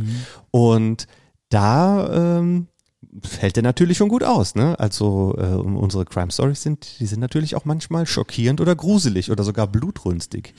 Und von daher wollte ich einfach mal hier so ein paar Grüße loswerden an, an unseren wahrscheinlich jüngsten Hörer. Ähm, ja, ja, viele Grüße. viele Grüße an Viele Grüße da raus. viele Grüße an an, den Hörer. an Jan. Ehrlich? Ja, Jan. kann ja keiner wissen, wer das sein soll. Herr Jan, viele Grüße von Zart und Bitter. Von den Crime Stories. Cool, dass du da hier reinhörst. Okay.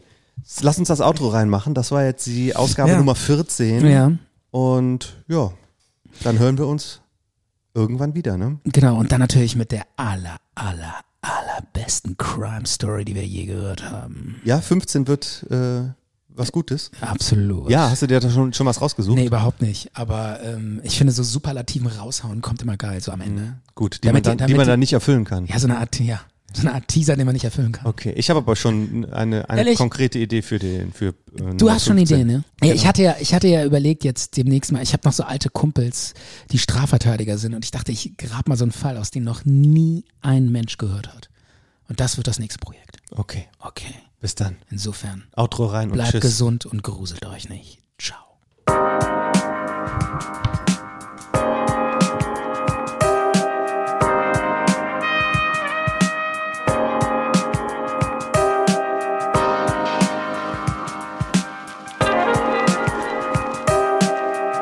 Zart und bitter. Zart und bitter.